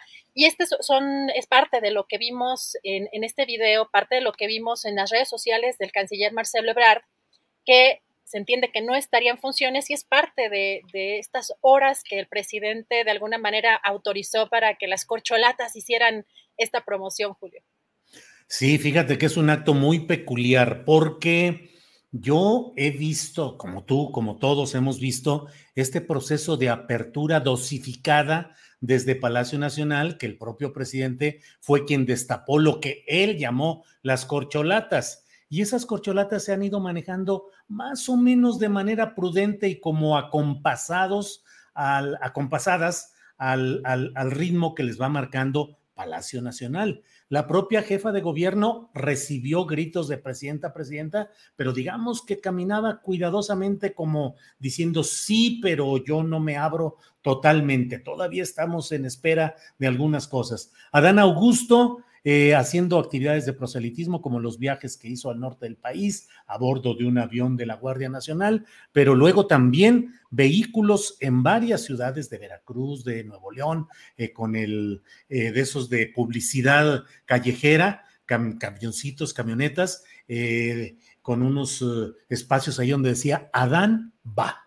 Pero lo que ha hecho Marcelo Ebrard este domingo en Guadalajara, híjole, yo no sé cómo lo lea Palacio Nacional. No sé cómo lo lea el propio presidente López Obrador, porque no solo aceleró eh, Ebrar el camino del destape, sino que destapó un plan muy amplio de campaña, es decir, no se quedó a medias, hizo un acto de proselitismo con porras, con acarreados, con gente que invitaron y llevaron de varios estados, de um, Colima, de Nayarit, eh, de Michoacán, y con una organización que descansó sobre todo en Tomás Vázquez Vigil, es decir, en el equipo político de Elba Ester Gordillo. Tomás Vázquez Vigil fue secretario general del CENTE como una prolongación de la voluntad, como uno de los, um, pues me niego a decir títeres porque es muy despectivo, pero pues de los operadores bajo orden directa de Elba Ester Gordillo. Tomás Vázquez Vigil es Elba Ester Gordillo, no hay ni puede haber duda. Y él fue uno de los dos principales organizadores de esta reunión en Guadalajara. Eh, fue ahí donde se pudo ver toda esta organización que lo que está buscando es ya darle una fuerza con un Marcelo Ebrard que dice, voy a recorrer el país, los 32 estados. Tengo ya un comité de defensa de la eh, cuarta transformación que va a, encabezar la senadora guanajuatense Malú Mitcher. Eh, deja que se corra pues la, la sensación de que Santiago Nieto le va a apoyar con algunas cosas que debe estar ahí arrastrando el lápiz. Y por otra parte, pues una alianza con un grupo al cual López Obrador le dio entrada en la elección con las famosas redes sociales progresistas, pero que luego no le dio ningún premio, ningún apoyo, ni siquiera prosperó la pretensión de que les dieran el registro a las redes sociales progresistas. Y hoy Marcelo se exhibe políticamente, eh, apoyado abiertamente por el Bester Gordillo, y lo hace además, fíjate Adriana, en una circunstancia muy peculiar en términos de simbolismos, digamos. Y déjame decirte, los dos personajes principales que organizaron esta reunión fueron Tomás Vázquez Vigil, como te digo, gordillista al 100%, actual diputado local por Morena, y Raúl Álvarez Pérez, que fue alcalde de Arandas, el municipio de Jalisco, en tiempos de aquel gobernador eh, Enrique Álvarez del Castillo. Eh, estuvo también, desde luego, como uno de los organizadores, eh, Uribe, no el de Colombia, sino Alberto Uribe, Alberto Uribe, que fue presidente municipal de Tlajomulco y luego trabajó con Marcelo en relaciones exteriores. Pero fíjate algo que creo que no escapa en cuanto al simbolismo. Guadalajara fue el lugar donde Felipe Calderón se aceleró y rompió con Vicente Fox. Vicente Fox quería que el candidato a la sucesión fuera Santiago Krill y Felipe Calderón se portó de veras como el corrido que tanto le gusta, el hijo desobediente, y hizo un acto de destape en el área metropolitana de Guadalajara, impulsada por quien luego sería subsecretario de gobernación e impulsado por el entonces gobernador Francisco Ramírez Acuña, que luego fue secretario de gobernación con el propio Felipe Calderón. Y a partir de ahí el enojo de Vicente Fox llevó a correr al secretario de Energía, Felipe Calderón, del cargo y ahí agarró Felipe Calderón el ritmo que lo llevó a confrontarse y aunque finalmente Fox lo terminó apoyando porque no le quedaba de otra en no, porque era más su odio, era más su odio contra López Obrador. Claro, claro, pero tiene ese simbolismo también lo de Guadalajara, Adriana pues muy interesante lo que comentas. Hay tantos detalles que ah, me asombra con lujo de detalle los nombres, cómo, cómo tienes esa memoria. Fíjate, aquí lo interesante. Es la edad, Adriana, ya es la edad, lo cual me permite acordarme de chachcochach. O sea, o sea, mientras más grande uno, mejor memoria tiene. no, ¿verdad? Dicen que es al revés. Bueno, quién sabe. Pero pues sí, tantas cosas ha visto uno que bueno, se acuerda de ellas, Adriana. Pero sí. Somos como esa película del Benjamin Bottom, ¿no? Sí, sí, sí. Porque sí, yo sí, voy al revés. Sí.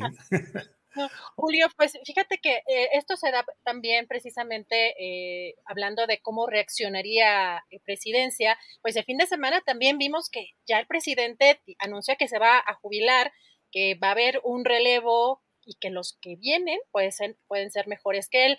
También es una, una especie de permiso, em, pues quizá, pues de alguna manera mm, que ya les ha dado en otras ocasiones precisamente a estas corcholatas para empezarse a promover, pero sí, el evento que tuvieron el fin de semana o que tuvo el canciller Marcelo Ebrard fue muy intenso, eh, obviamente coreándolo en, en, ese evento presidente, presidente, y ya están incluso en, en, esta, en esta parte de, de, la conformación de este comité o de esta um, que impulsaría su candidatura, anunció que estaría conformado también por 300, eh, alrededor de 300 militantes eh, de Morena. Así que se viene fuerte toda esta parte, pero eh, pues en, en, el otro aspecto también de pues una posible salida o ruptura, está la otra parte, Julio, el otra, la otra corcholata quizá no nombrada por el presidente, que es Ricardo Monreal, el senador.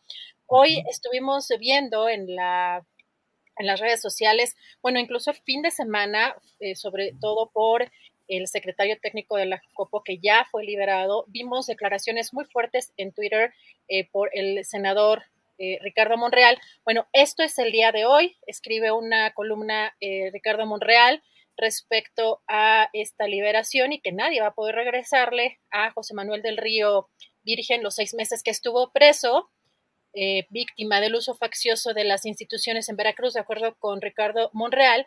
Pero también hay otro tuit, si nos lo puede poner Andrés, porque pues ya es un enfrentamiento mucho más directo, Julio, del senador Ricardo Monreal y también del secretario técnico de la Jocopó eh, del, eh, de, del, del, Río Virgen respecto a Cuitláhuac. Aquí, por ejemplo, estamos viendo lo que menciona la interpretación sesgada que tiranos dan a las resoluciones judiciales, muestra cómo la ignorancia y el desconocimiento del derecho causan estragos y pretenden justificar excesos e ilegalidades como en Veracruz.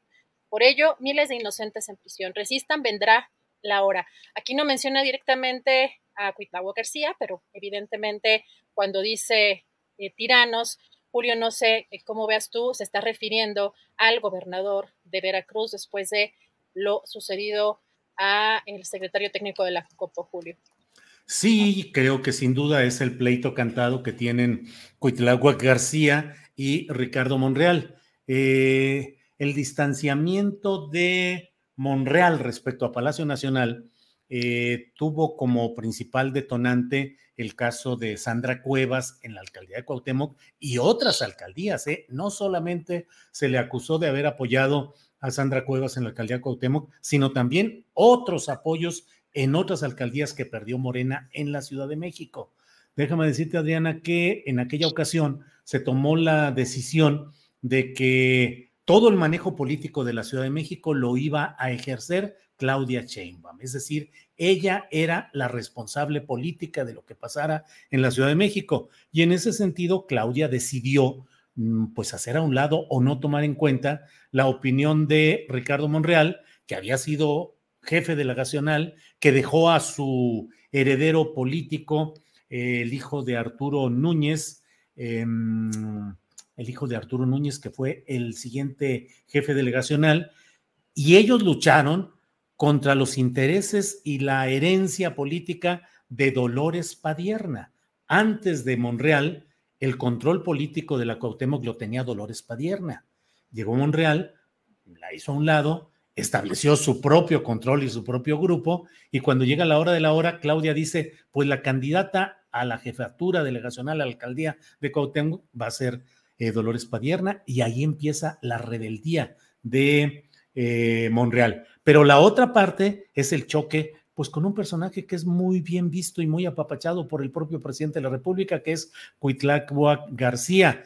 de quien yo tengo la misma opinión que mucha gente. Puede ser muy buena persona, dicen que es un hombre de buenos sentimientos, eh, pero políticamente Veracruz, híjole, Veracruz se necesita un gran oficio político para manejar un estado con tanta vivacidad política, con tanto conflicto político, con tantos intereses. Es, un, es verdaderamente muy difícil manejar políticamente Veracruz y no lo ha podido hacer eh, Cuitláhuac. Entonces, lo que hoy dice Monreal, pues sí, es la acusación de tirano contra Cuitláhuac, un pasito más hacia afuera de Morena de parte de Monreal. Adriana. Julio, y hay eh, declaraciones muy delicadas que ha dado precisamente del Río Virgen. Ha dicho que teme por su vida. También eh, hay una declaración que me parece muy relevante eh, que mencionemos, sobre todo por el contexto político, hay que recordar que precisamente eh, del Río Virgen, pues fue candidato por Movimiento eh, Ciudadano, ¿no? Fue de hecho eh, alcalde, me parece, em, bueno, tengo aquí el dato. Sí, en un municipio pequeño, sí. Sí, ¿verdad?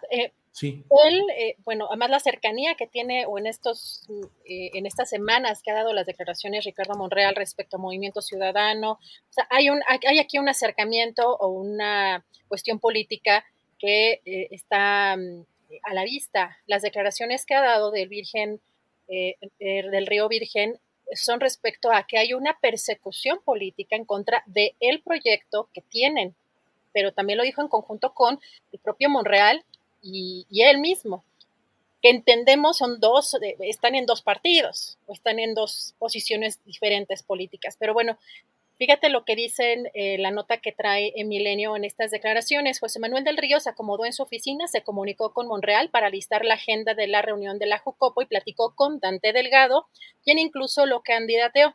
Tenemos candidato, hay que recordar que, bueno, para Veracruz, es decir, el 24 se eh, dan elecciones para el gobierno a esa entidad.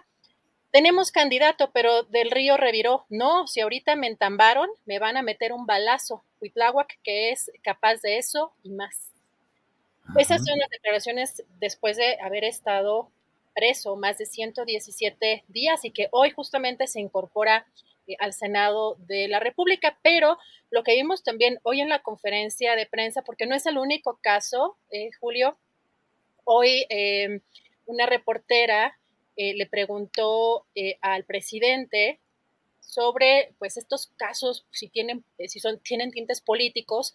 Por el caso por otro caso que es el de eh, Paciano Palomino alcalde electo de Jesús Carranza Veracruz porque fue encarcelado por el delito de ultrajes a la autoridad aunque ya ese delito aparentemente no existe, ya estaría eh, acusado de incluso otro delito. Así que el presidente hoy, Julio, sobre este tema, pero también sobre el caso de, del Río Virgen, dijo que Cuitlagua García no inventa delitos y que le tienen confianza al gobernador, que no es como los otros. Vamos a escuchar qué fue lo que dijo.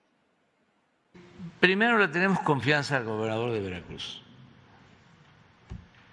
no es como los otros. Él es incapaz de fabricar delitos para castigar a adversarios. Entonces, yo le planteé este asunto y le pedí que se eh, investigara a fondo y que se aclarara es algo que tiene que ver con la detención de una persona acá, en la Ciudad de México.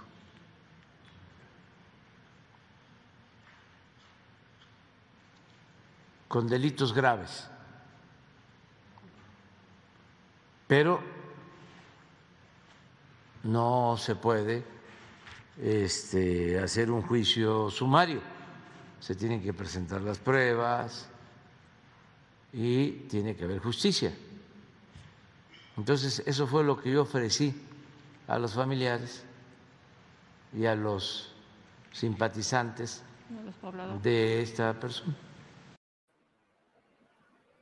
Pues sí, pero sigue calientita la política en Veracruz. Es muy difícil. Hay muchos grupos, muchas corrientes, muchos intereses Y bueno, pues ahí sigue. Recordemos que el propio Cuitláhuac García puso algo así como que era una lástima que el presunto homicida, es decir, del Río Virgen, hubiese sido protegido por la justicia en esta resolución reciente debido a la fuerza o el interés de un amigo pudiente, de un amigo que pues evidentemente se refiere a eh, Ricardo Monreal. No sé si pudiente en términos económicos o pudiente en cuanto a poder económico, pero bueno, pues siguen ahí y yo creo que Monreal sí, cada paso que va dando es un pasito más hacia afuera y pues iremos viendo, igual que lo de Ricardo Monreal, si esto que hizo está plenamente, bueno, ya está con lo que empezamos, tiene su, su, línea de WhatsApp para que le envíen mensajes y dice que los va a leer y, que los está, algunos los ah, creo que los empieza a contestar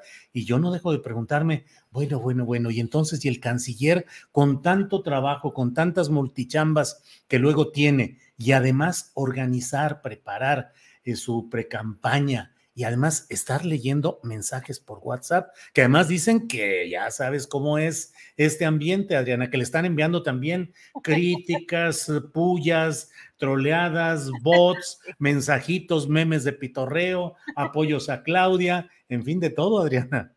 Ay, perdón, otra vez el porno. Vamos a bloquear. Ay, ¿por qué se anuncian aquí? Sí, ¿verdad? Ay, qué, qué, qué cosa a ver si también nos ayudan a denunciar cuando aparezcan este, así. Julio, la verdad es que está muy activo el canciller. Este sí causó revuelo porque además a lo mejor fue a propósito, no era el WhatsApp, sino el WhatsApp, ¿no? Es, quiero saber qué onda con ustedes, quiero saber, eh, es una manera de acercarse, por supuesto, con la gente, quizá alternativa, porque el presidente Andrés Manuel López Obrador, digo, tardó muchísimos años en dar vueltas por el país, en todos los municipios, y es evidentemente un trabajo eh, muy duro y, que lleva y toma muchísimo tiempo, pero otra manera de acercarse con cierto tipo de perfiles eh, de, lectores, pues también está, está que, sabríamos, Julio, que no estaría contestando directamente, sino habría personas que estuvieran eh, a lo mejor respondiendo estos, estos mensajes, pero es una dinámica que ya implica que ya la carrera para él ya está más que pues, empezada y ya está eh, tomando la delantera quizá, porque bueno, ya están las encuestas, hay encuestas por todos lados, y eso sí, también ya estamos viendo las encuestas, y donde en algunas estarían dando un poco más eh, de, ventaja a Claudia Sheinbaum, pero muy cerquita también Marcelo Ebrard, y seguiremos atentos a ver toda la información que surja de estas corcholatas, Julio. Bueno, pues ya veremos. El título de nuestro programa de hoy es Ebrard madruga y acelera porque mientras Claudia estaba con el COVID y mientras el secretario de Gobernación está en sus asuntos y bla, Marcelo Ebrard dijo, con permisito, ahí les voy, pisó el acelerador, paz, se aventó, les madrugó y aceleró. ¿Con qué consecuencias? Ya lo iremos viendo, Adriana. Así es, vamos a ver las encuestas a lo mejor la próxima semana, a ver, a lo mejor si hay, un, hay una variación, pero estamos atentos. Ya tenemos por aquí conectada la mesa, Julio, regreso en un ratito.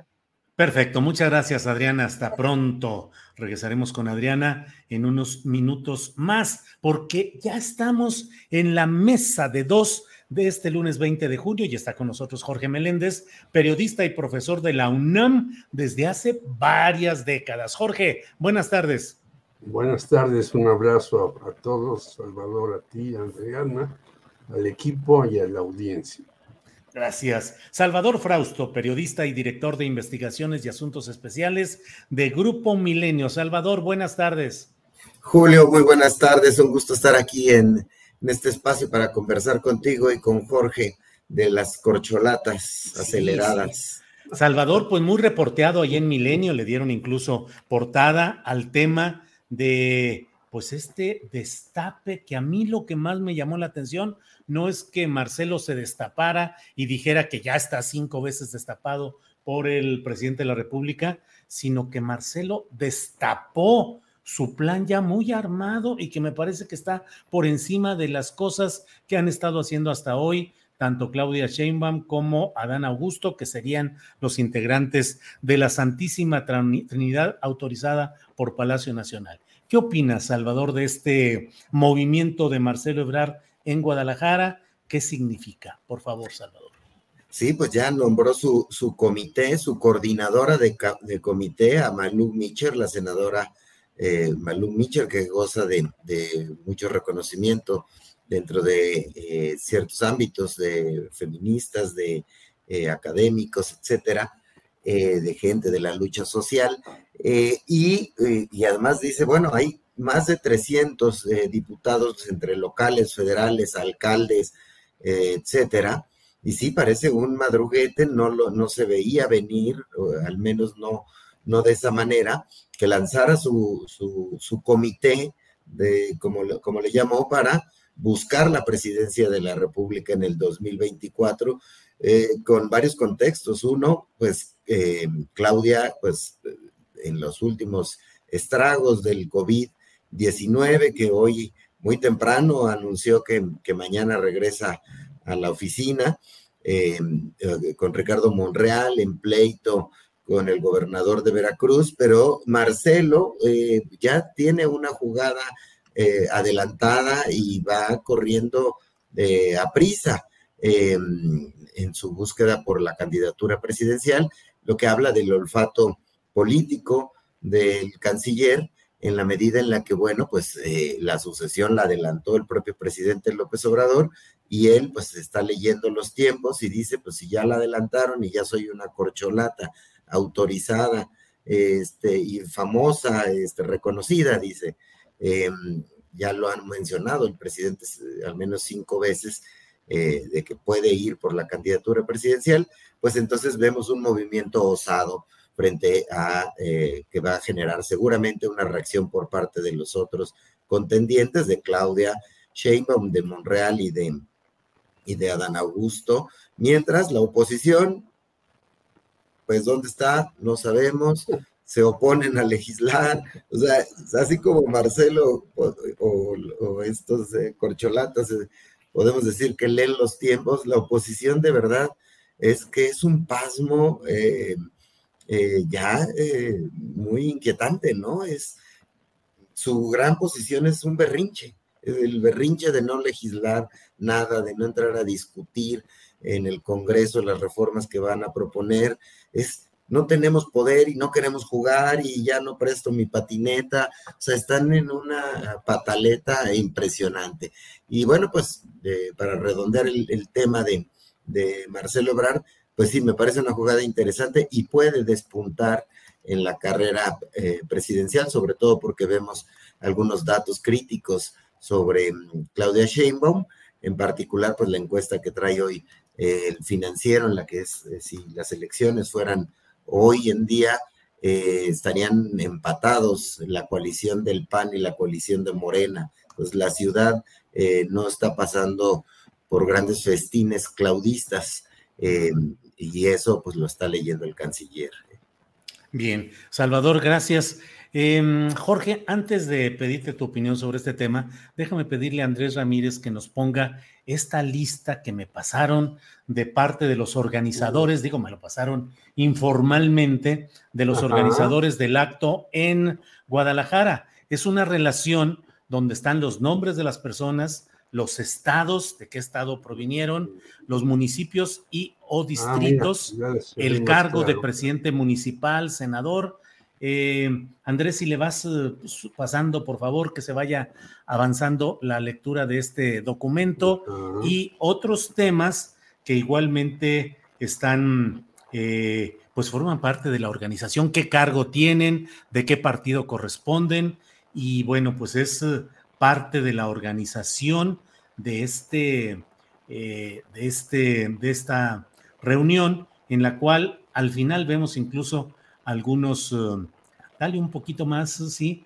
eh, se ven algunos en amarillo, en los que se ven, son 104 nombres. Me dicen que ah, incluso estos 104, pues son los centrales, porque se tenía miedo de que hubiera infiltrados y que pudieran provocar alguna cosa rara dentro de esa reunión. Y finalmente la abrieron y la hicieron multitudinaria. Se habla pues de 2.000, 2.500 personas, pero esa es parte de la, de la organización para este acto específico de este eh, domingo en Guadalajara, donde el principal pivote fue el hombre de toda la confianza del Baster Gordillo, el profesor Tomás Vázquez Vigil, actualmente diputado local por Morena.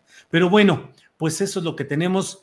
Eh, Jorge, ¿cómo ves el tema de Guadalajara y el destape o el acelere de Marcelo Ebrard?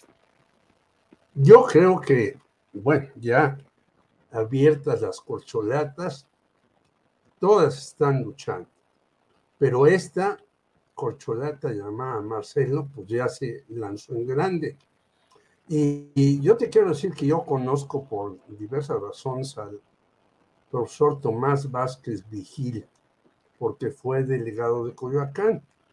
Yo tuve que hacer unos trámites y entonces él me atendió, y, en fin, y era súper compadre del Bester Gordillo, muy ligado a Luis Castro Obregón, el que fue presidente del PANAL, que tronó con el Bester Gordillo.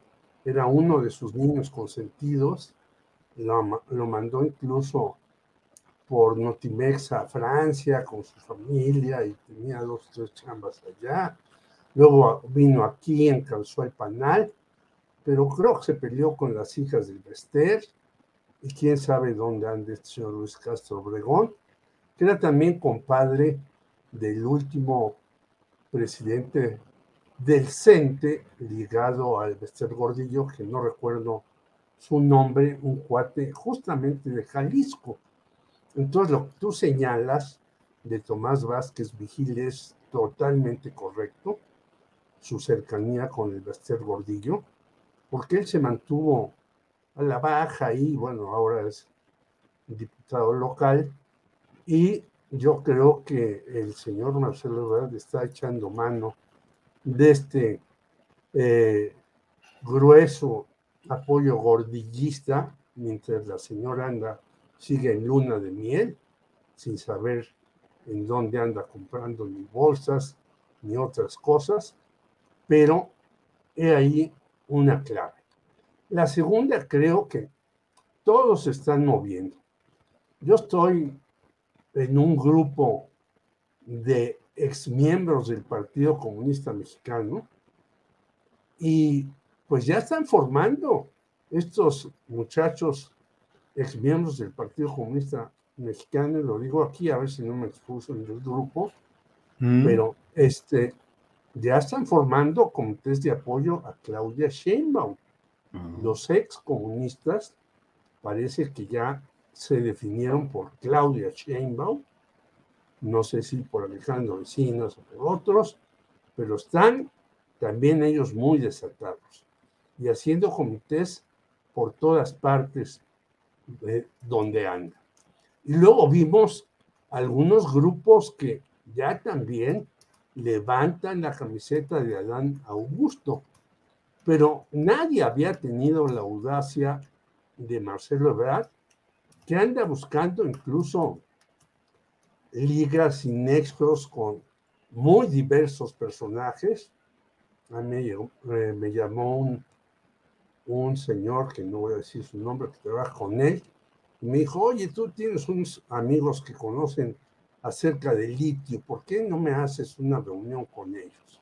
Es decir, ellos ya están haciendo no solamente estos, eh, estas reuniones abiertas y claras, sino ya están haciendo, yo creo, hasta el programa de gobierno del señor Marcelo Ebrard, ¿no? Y este, eh, creo que esto va a acelerar todo aquello y tiene razón eh, Salvador, mientras la otra parte está calladísima. Y hoy, leyendo un artículo del señor Agustín Basabe, Dice, no, pues tenemos tiempo para tener un candidato y hacer bien la eh, pelea con Morena. Y yo digo, ah, caray, tenemos tiempo. Si las cuestiones se están acelerando del otro lado de manera inconcebible, ¿no? Pero bueno, cada quien que trabaja en política sabe cuáles son sus tiempos o debe saber cuáles son sus tiempos y cuando falla, pues vienen los resultados negativos. el efecto en esta encuesta del financiero dan empatadas eh, eh, la Ciudad de México entre Morena y sus aliados y PAN, PRI y PRD, que por cierto el PRD fue el único que no felicitó a Gustavo Petro por su triunfo en Colombia. Fíjate qué curioso.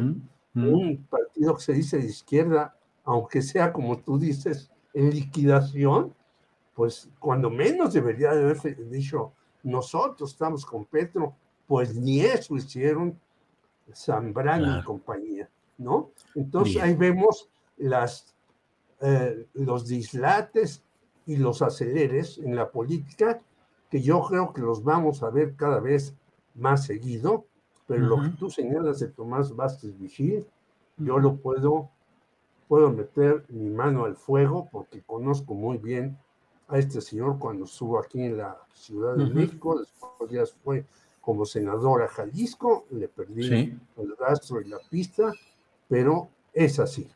Sí, gracias Jorge.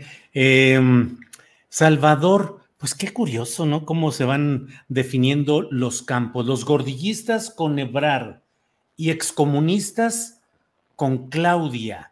Eh, Agustín Basabe, que fue presidente nacional del PRD en circunstancias muy peculiares, pero bueno, fue presidente nacional del PRD, expriista. Em, su hijo, Agustín Basabe, su hijo de, de, quien estamos hablando, compañero de despacho de Luis Donaldo Colosio Riojas y de alguno de estos personajes ahora de la política de Nuevo León.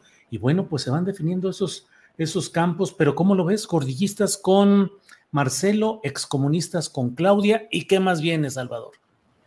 Sí, bueno, pues están alineando, como bien eh, este, hemos conversado aquí, y lo que cuenta Jorge, ¿no? Que también se están moviendo del lado de, Claudia y de Adán Augusto para organizar cosas, nada más que no han sido tan, tan visibles. Eh, entonces, la alineación de grupos y de corrientes dentro de la política va a ser lo que vamos a empezar a, a, mirar, a ver quiénes son los consentidos de unos u otros eh, grupos eh, poderosos o de empresarios o de eh, incluso de, otros países como de Estados Unidos. a mí lo que me parece interesante es en qué condiciones llegará México al 2024, porque por un lado, Claudia parecía hasta hace algunas semanas pues la favorita del presidente, en una línea de mucha continuidad hacia los, eh, la línea de programas eh, sociales, de estilo político, em, eh, pues una ahijada política de, López Obrador en el caso de Claudia, es decir, un modelo de, de, país muy similar y de continuidad en el caso de Claudia o en el caso también de Adán Augusto, que es em, paisano de, López Obrador y que, bueno, pues tiene también todo, todo su estilo, hasta tiene maneras similares de hablar en, público, de ser eh, muy eh, popular, muy eh, coloquial en la manera de expresarse. Y por otra parte, Marcelo parece estarse acomodando en una ah, suerte de, de amlismo pues, más moderado, es decir, que podría estar, eh, tener las simpatías de grupos que han sido críticos del modelo de López Obrador, sobre todo de grupos de clases medias o de, em, o de gente eh, vinculada a la, a academia, a los movimientos sociales, a las organizaciones no gubernamentales, pudiera tener eh, Marcelo estar apostando hacia allá. Yo recuerdo que hace unas eh, semanas dijo eh, López Obrador que iba a buscar, y lo ha repetido con distintos modos de fraseo, que va a haber eh, continuidad con cambio. Es decir, esa, esa noción que me recuerda mucho a Manuel Camacho Solís y su, y su libro de Cambio sin ruptura, que proponía él ser el candidato del salinismo, pero que eh, fuera reformista, que fuera gradualista, y en esa escuela se encuentra eh, Marcelo Ebrard hacia una corriente gradualista, eh, moderada, reformista. Entonces, en qué condiciones vamos a estar para el 2024. Yo creo que eso va a ser muy importante al momento de definir al candidato presidencial del lado de Morena y sus aliados, porque si se siente desgastado la posibilidad de, eh, de un amlista más clásico, crecen las posibilidades de uno. Si la, la situación está en que se va a buscar una continuidad muy em, cercana a las propuestas o el estilo de gobierno de López Obrador, pues eh, tenemos a los otros a los otros dos candidatos. Entonces, por ahí me parece que también habrá que estar atentos eh, a cómo se posicionan y como decías, vamos a saber eso a partir de quienes se acerquen a, los candidatos. En este caso, gordillistas y comunistas están ya coqueteando en algún lado. Gracias, Salvador. Eh, Jorge Meléndez, ¿cómo ves a Ricardo Monreal que em, intensifica su disputa con Cuitláhuac García, el gobernador de Veracruz, a propósito de la liberación del señor del Río Virgen, que ha regresado ya a su cargo como secretario técnico de la Junta de Coordinación Política y que fue pues la manzana judicial de la discordia hace seis meses entre Monreal y el propio Cuitláhuac, a quien el presidente de la República le expresa su confianza y sus mejores eh, consideraciones políticas. ¿Cómo ves a Monreal? Cada vez dando pasos más hacia afuera, ¿será ya irreversible que Monreal no va a encontrar acomodo en el proyecto Morena 2024, Jorge? Eh, una consideración última acerca de lo que dijo Salvador Frausto. Yo creo que Malú Mitchell está como cabeza con Marcelo Verat para tratar de recuperar a muchos que votaron por López Obrador de clase media que son más acordes con la política no solamente de estas organizaciones civiles, organizaciones sociales y demás, sino además con la política de Marcelo de la, eh, estar a favor del aborto, estar a favor del feminismo, etcétera, con las que se ha distanciado López Obrador. Entonces, Malú Muncher, yo creo que es exactamente el clavo que es importantísimo para Marcelo para tratar de recuperar a esos grupos. En el segundo caso de Monreal, yo creo que Monreal está jalando la cuerda hasta lo máximo. No creo, salvo que el movimiento ciudadano se la juegue con él, que no tendrá ninguna posibilidad de ganar la, presidencia de la República. No creo que Monreal eh, vaya a dar un paso totalmente al desprendimiento. Y no lo creo porque es un hombre muy hábil, muy astuto, pero muy pragmático recordemos lo que pasó cuando quiso ser el eh, jefe de gobierno de la Ciudad de México, que hizo todo y amenazó y me voy, estoy en desacuerdo y demás. Y de repente lo llamaron y dijeron, bueno, usted váyase al Senado, vamos a desayunar con usted cada ocho días y se tranquilizó. Ahora, él está dando, obviamente, un jalón de cuerda grandísimo donde puede.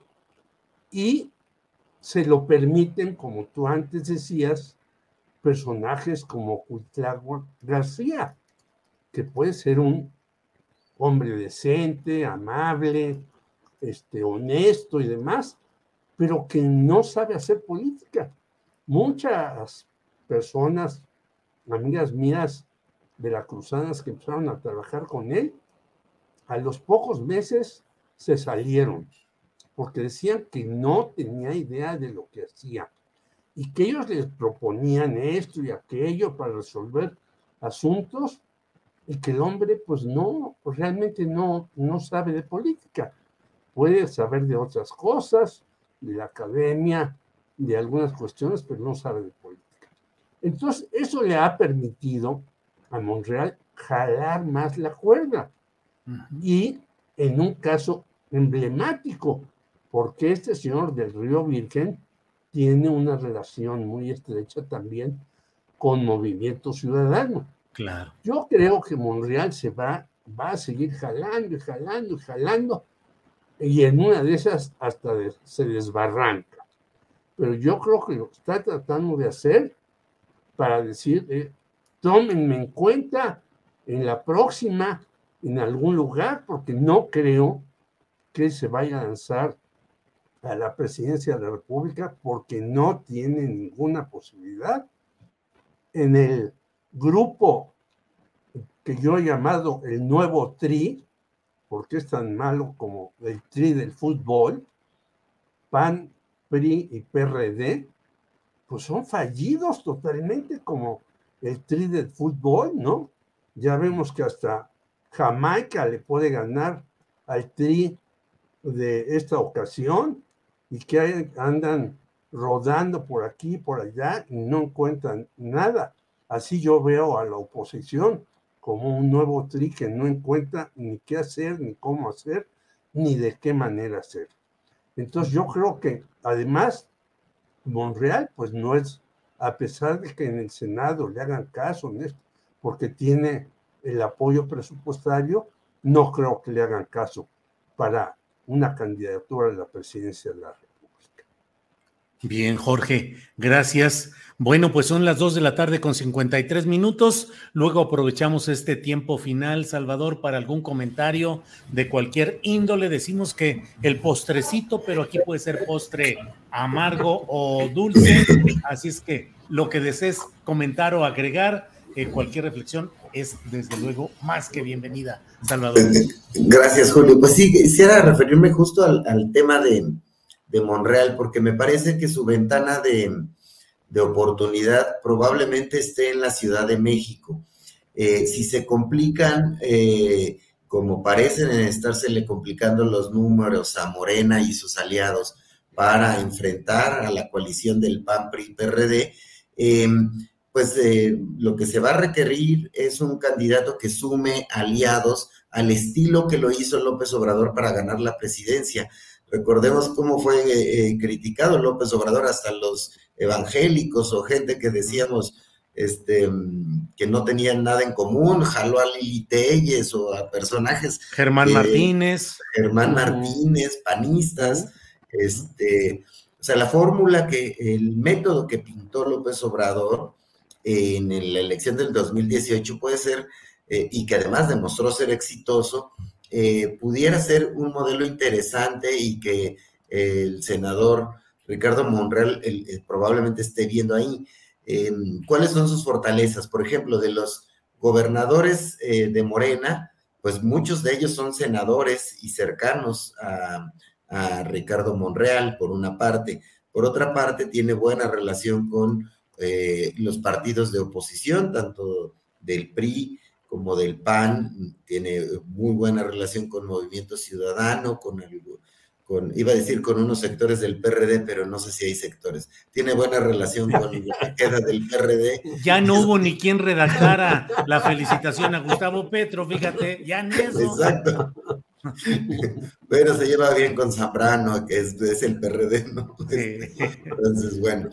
Eh, y, bueno, pues eh, una figura como Monreal, político, conciliador, que puede generar esos aliados eh, en todos los sectores, le pudiera ser muy útil, eh, sobre todo en el caso de la Ciudad de México, a, a, Morena, eventualmente. Aunque sí, si jala la cuerda demasiado, lo va a descobijar el presidente y ahí está el riesgo para un personaje como, como Monreal, que por otra parte, pues lo vemos también cercano a Marcelo Ebrard, se toman una foto cada que pueden, y, este, y son, son buenos cuates, pues, ¿no? Porque también Marcelo podría tener el temor de, o, parece que lo tenía desde hasta, hasta este domingo quizá, em, de que él no era la corcholata favorita y que pues podía jugar eh, también a, doble cancha, ¿no? ¿Te imaginas, Salvador, a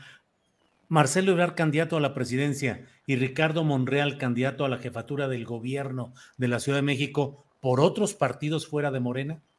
Eh, pues es un escenario que lo veía hasta hace unos días más fuerte, pero después del domingo y de ciertas señales de que sí podrían dejarlo competir con cancha pareja, a lo mejor podría competir para la presidencia y Monreal para la jefatura, pero por Morena y sus aliados. Es eh, si no se logra eh, eh, ver claro cómo ganar la capital del país o con qué tipo de personaje ganar la capital del país. En las condiciones actuales habría que robarle votos al PAN y al PRI, ¿no? Y quién pudiera hacer eso, pues alguien del tipo de Monreal, del perfil de, de Monreal. hay otros políticos que tienen esas características, pero bueno, ahí está uno y quieren, ¿no? Sí. Gracias, Salvador. Jorge Meléndez, ya estamos en la parte final, así es que te toca cerrar esta mesa y preguntarte, en el mundo de la especulación, ¿cómo verías Marcelo Ebrard para candidato a la presidencia y Monreal para jefe de gobierno por Morena, como dice Salvador que podría ser, o por fuera de Morena? ¿Cómo verías, Jorge? Yo no lo vería así. Quizás en el mundo de la especulación, como tú dices, pues no tenemos eh, Marcelo Ebrard sería la corcholata mayor, pero en la Ciudad de México yo no veo al señor Monreal. Y no lo, veo porque él ya hizo una jugada maestra que le salió esto de, del Río Virgen, pero antes hizo una jugada fallida que le está resultando un lastre horrible, que es la señora Sandra Cuevas en la Ciudad de México. Si hay alguien que tiene todo el apoyo, pero en contra en la Ciudad de México es la señora Sandra Cuevas por toda la cantidad de tonterías que sigue haciendo, ¿no? Que ha hecho, que sigue haciendo. Entonces yo creo que ahí el señor Monreal está muy desacreditado. Yo creo que la corcholata para la Ciudad de México, ya se ha hablado de ella, ya se ha dicho, tú has escrito también, es Rosa Isela Rodríguez.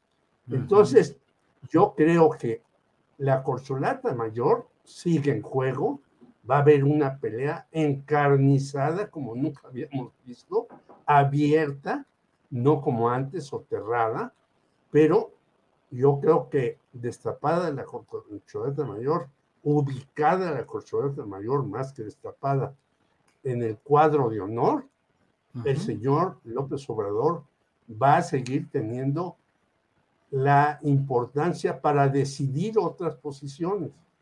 Y yo creo que ahí, pues lo que le quedaría a Ricardo Monreal es decir, bueno, yo apoyo a Marcelo y espero ser el secretario de gobernación. Por ahí se dice lo que había sucedido con Colosio y Camacho después de aquella reunión que tuvieron antes de que mataran a Colosio, que ya Camacho había aceptado ya no hacer tanto ruido, eh, bajarse del caballo y aceptar a Colosio como presidente y él aspirar a la Secretaría de Gobernación. ¿Qué quiero decir con esto? Que hay muchos juegos que hacer en estas especulaciones. Nadie tenemos la posibilidad de tener eh, algunas cosas muy fijas sino vamos a ir semana a semana y día a día viendo jugadas de un lado y de otro, y esto sí se va a poner verdaderamente encarnizado. Eso es lo que yo pienso en este momento. Bueno, pues de todo ello iremos dando testimonio y análisis en el mundo de la realidad y en el mundo de la especulación que se vale en estos ejercicios de opinión y de análisis que hacemos aquí. Salvador, muchas gracias por esta ocasión. Buenas tardes. ¿Qué vamos a ver en esta semana en Milenio? Eh, gracias, Julio. Pues eh, estamos eh, dándole seguimiento al tema de, de los grupos criminales, como hoy se, se disputan el territorio a nivel a nivel nacional y donde, pues, eh, eh, donde se enfrentan el cártel Jalisco y el de Sinaloa, es donde hay mayor cantidad de muertos. Entonces, andamos con el ojo puesto en esta información que tiene que ver con la seguridad y los grupos criminales en Milenio, Julio. Y muchas gracias por el espacio. Saludos a ti y a Jorge. Gracias, muy amable. Jorge, gracias. Y qué sigue en la programación que tienen cada vez más nutrida y más interesante en las redes sociales, Jorge. Pues esta noche vamos a ver desde Colombia cómo fue la elección de Petro, con dos eh, colombianos, con Temuris Greco que anda por allá, y vamos a entrevistar al hijo de Milo Vera, un periodista asesinado en Veracruz, que su caso no se ha resuelto, como muchas otras cosas, por eso hablaba de, del asunto de Cutláhuac, no solamente lo de Milo Vera, sino ningún caso de los asesinados periodistas en Veracruz está resuelto totalmente. Este hombre no sabe qué hacer y no tiene un grupo que lo haga. Entonces vamos a ver hoy en la, en la tarde, en la hora del amigo, estos asuntos. El triunfo de Petro y lo de Milo Vera en Veracruz y los periodistas. Muy bien. Pues Jorge, gracias y buenas tardes. Gracias a ti, gracias a Salvador, a Adriana y a la audiencia. Que estén muy bien, que no los desmoneticen. Por no, no, hoy no nos han desmonetizado, así es que ah, vamos de gane. Gracias, Jorge. Gracias, Salvador. Nos veremos próximamente. Hasta pronto. Chao. Gracias. luego. Gracias. Son las 3 de la tarde con 3 minutos y hacemos la magia para pedir que aparezca de nuevo Adriana Buentello. Adriana, ya estamos de regreso. Julio, ya para cerrar, ¿qué crees? Yo creo que ya se sintió ese acelerón que hizo eh, o que dio este fin de semana el canciller Marcelo Ebrard. Ya mañana anuncia eh, Claudia Sheinbaum la reincorporación ya presencialmente eh, en sus actividades. Y fíjate que hay ya un, lo vimos en redes sociales, pero al parecer también en las calles, hashtag es Claudia, una especie de campaña también en favor de la jefa de gobierno. Y el día de hoy, bueno, aquí menciona en este tweet que ya ya casi lista, pues fue muy rápido, ¿no? ¿No? Esta reincorporación, digo, normalmente dan 15 días, digo, por eso yo creo que ella sintió, ¿cómo dice Julio, pasos en la azotea? Sí, sí, sí, pasos en la azotea. Eh, pues sí, regresa porque realmente lo de, lo de Brad, pues muestra ya estructura, ya dispersión geográfica, integración de grupos, entonces está movidito ahí. Julio, pero fíjate que además, la jefa de gobierno sobre esta campaña, porque es que, ya sabes, ¿no? O sea, empieza la campaña en favor de Adán Augusto y no, yo no, no sé, no sé quién, no sé quién me está apoyando. Bueno, la jefa de gobierno también dijo que sobre esta campaña que están emprendiendo en favor de ella, ella se deslinda, dice, yo me enteré de la misma manera que se enteraron ustedes por los medios de comunicación, no tenía conocimiento de que hubiera pues unas pintas en ese sentido, nos deslindamos de cualquier tema porque no tenemos conocimiento de quién ha estado haciendo esta propaganda. Esas son las declaraciones que da eh, Claudia Sheinbaum en conferencia de prensa el día de hoy. Y Julio, bueno, a mí me gustaría preguntar. Es el pueblo, es el pueblo el que está volcado y con sus recursos está haciendo toda esa campaña. Tiene que entenderlo Claudia, Adriana. Exactamente. Julio, ¿cuál sería el mayor reto eh, que crees eh, de Morena para el 2024? ¿Tener unidad dentro del partido o un candidato que realmente pueda equipararse con el presidente López Obrador o pueda tener el mismo eh, nivel eh, que, pues, que el presidente. ¿Cómo ves tú esa? No, yo creo que la unidad, la unidad, en la medida en la que se rompa esa unidad, aunque sea poco lo que significa en términos porcentuales, creo que ahí es donde está el mayor peligro para Morena. Morena puede colocar unido el partido y con la el activismo del presidente López Obrador disfrazado, camuflado, como quieras, pero finalmente con la presencia de López Obrador apoyando y empujando, puede salir, pues casi te diría que cualquier miembro del gabinete, casi cualquiera, cualquier político, bueno, me voy a ir a un extremo, en un descuido hasta Mario Delgado podría ser impulsado y podría salir, porque el presidente simplemente dice, pues le tengo la confianza aquí a Mario y sé que está haciendo un buen trabajo y que lo que él realiza es algo importante y, yo le tengo aprecio. Y eso es entendido por la gente en un sentido positivo y se anula incluso la capacidad de una crítica profunda y se dice, bueno, la unidad, unidad. Ese es el, ese es el, el, principal problema y debe ser el principal objetivo del manejo político actual. Unidad con dos fuerzas que creo yo que se le están moviendo fuera de foco, que es eh, Monreal por un lado Y que lo del domingo es ya así, ahí te voy, y si no les gusta, pues va a quedar él en posición de decir, me puedo ir a otro lado. Siempre lo he dicho y lo reitero hoy, Adriana, siempre con la guillotina llamada línea 12 sobre la cabeza del canciller. Por más que se mueva, por más ruido que haga, por más inteligencia política que muestre para ser él quien podría ser el candidato, si no hay el apoyo y si lo quieren frenar, siempre va a estar el tema de la línea 12 del metro. Pero también lo malo es que contra Claudia Sheinbaum, cualquiera de los dos que salga va a traer y además también hay que recordar que sobre Claudia Sheinbaum pesa otro tema del sismo, por ejemplo, aquí en la Ciudad de México. Así que hay diferentes eh, circunstancias que van a afectar eh, sobre todo van a ser eh, motivo para la oposición. Pero fíjate, eh, aquí lo interesante, recordamos en entrevista del diputado del Partido del Trabajo, Gerardo Fernández Noroña, que decía que no era trasladable la popularidad o algo así decía de, o sea, del presidente hacia un candidato. Y a mí me parece que, que parte, o sea, si, si bien la popularidad del presidente López Obrador es sumamente compleja porque se tardó en construir con muchísimo trabajo y que además acompañaron pues cientos, miles de personas a este movimiento ya el presidente, bueno, al entonces candidato Andrés Manuel López Obrador en toda la República y que se sumaron pues eh, muchísimos intelectuales, eh, muchísimos movimientos sociales, eh, activistas y de todo. Sí hay una parte que puede ser trasladada de, de, esa precisamente, que es lo que están buscando, ¿no? Que les levanten la mano. Yo creo que tan lo entienden, por eso eh, algunos se sienten de que no sean mencionados como corcholatas en la conferencia mañanera y sean excluidos incluso del propio nombramiento de los propios labios del presidente López Obrador, porque hay algunas, algunos nombres que no han salido del propio presidente y que, eh, como ya lo hemos platicado en, anteriores ocasiones, a veces se los brinca. Pero aquí, Julio, hace ratito pasaste un documento, lo vamos a pasar nuevamente, que tú, eh, que te mandaron este documento ah, de... Lo que pasa es que no, no alcanzábamos a ver los nombres, a ver si Andrés nos, nos ayuda a hacerlo un poquito más este, grande, porque yo no, no sé si ustedes, yo no alcanzo a, leer todavía un poquito más eh, grande de esto que estabas eh, compartiendo para que nos platiques eh, qué, es con detalle, Julio.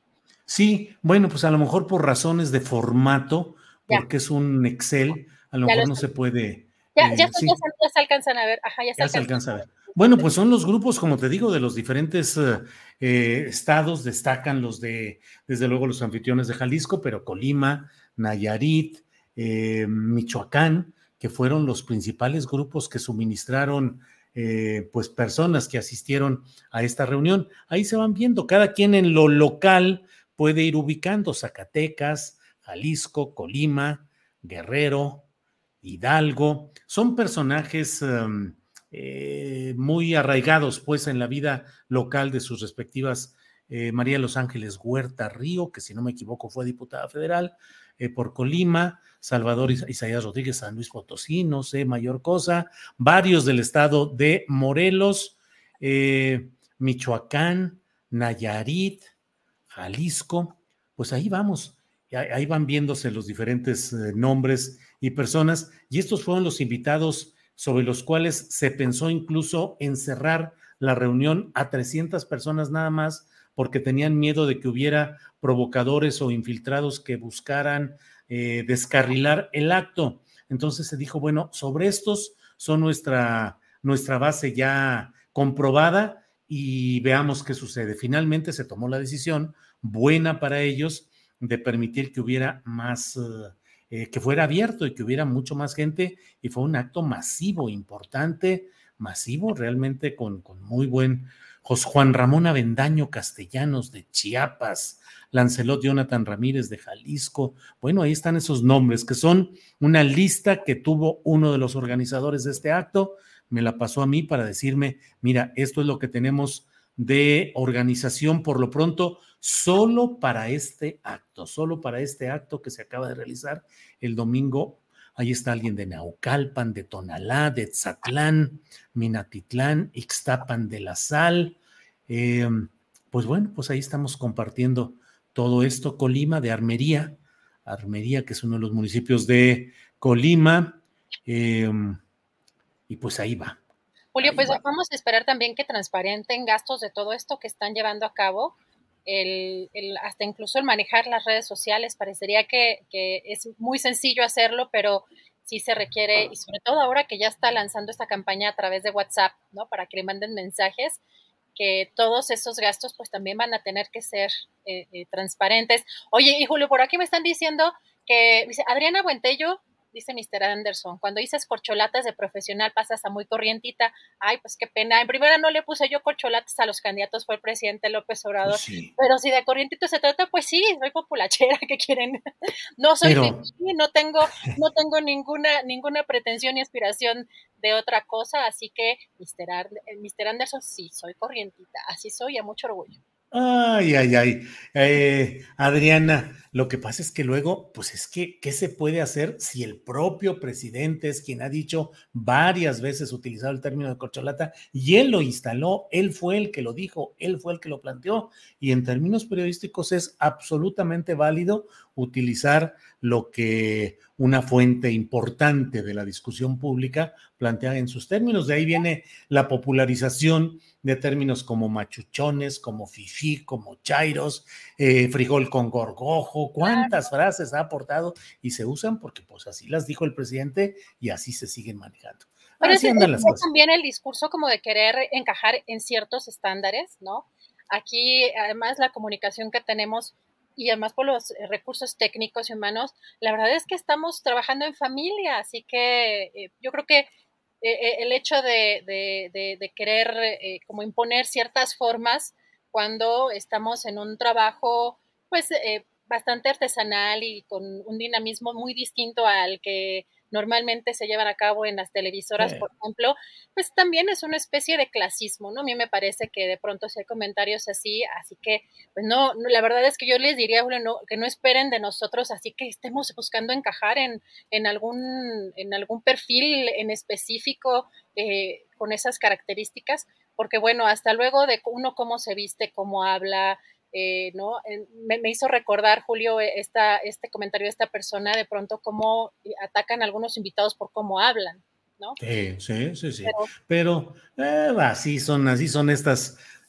a la próxima, en lugar de decir corcholatas, digamos, los tapones de botella de champaña que han sido destapados. Sí, los tapones de champaña, o sea, para que digan, para que vean que no hay, no hay bronca, o corcho de botella de vino de mesa, o alguna cosa así por el estilo. Esos van a ser los de la oposición o los que van a pretender ser.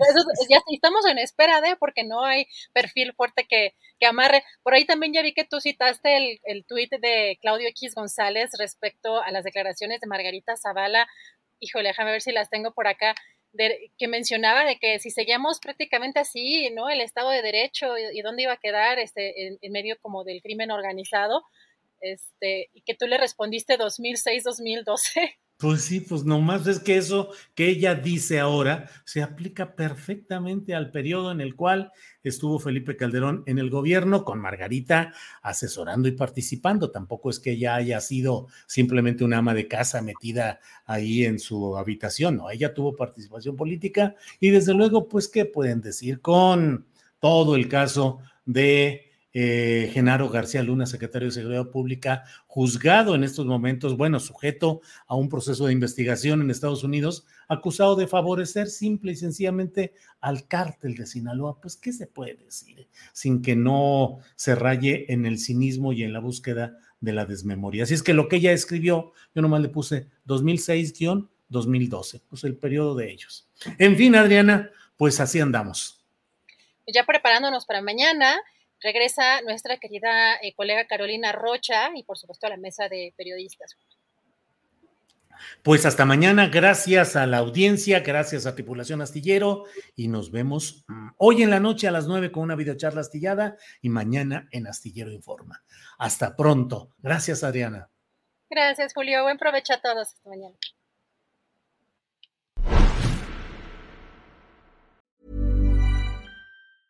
Ever catch yourself eating the same flavorless dinner three days in a row? Dreaming of something better? Well, HelloFresh is your guilt-free dream come true, baby. It's me, Kiki Palmer. Let's wake up those taste buds with hot, juicy pecan-crusted chicken or garlic butter shrimp scampi. Mm. Hello Fresh. Stop dreaming of all the delicious possibilities and dig in at HelloFresh.com. Let's get this dinner party started.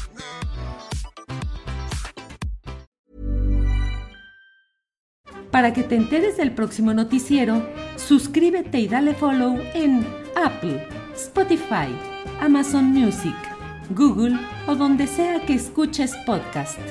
Te invitamos a visitar nuestra página julioastillero.com.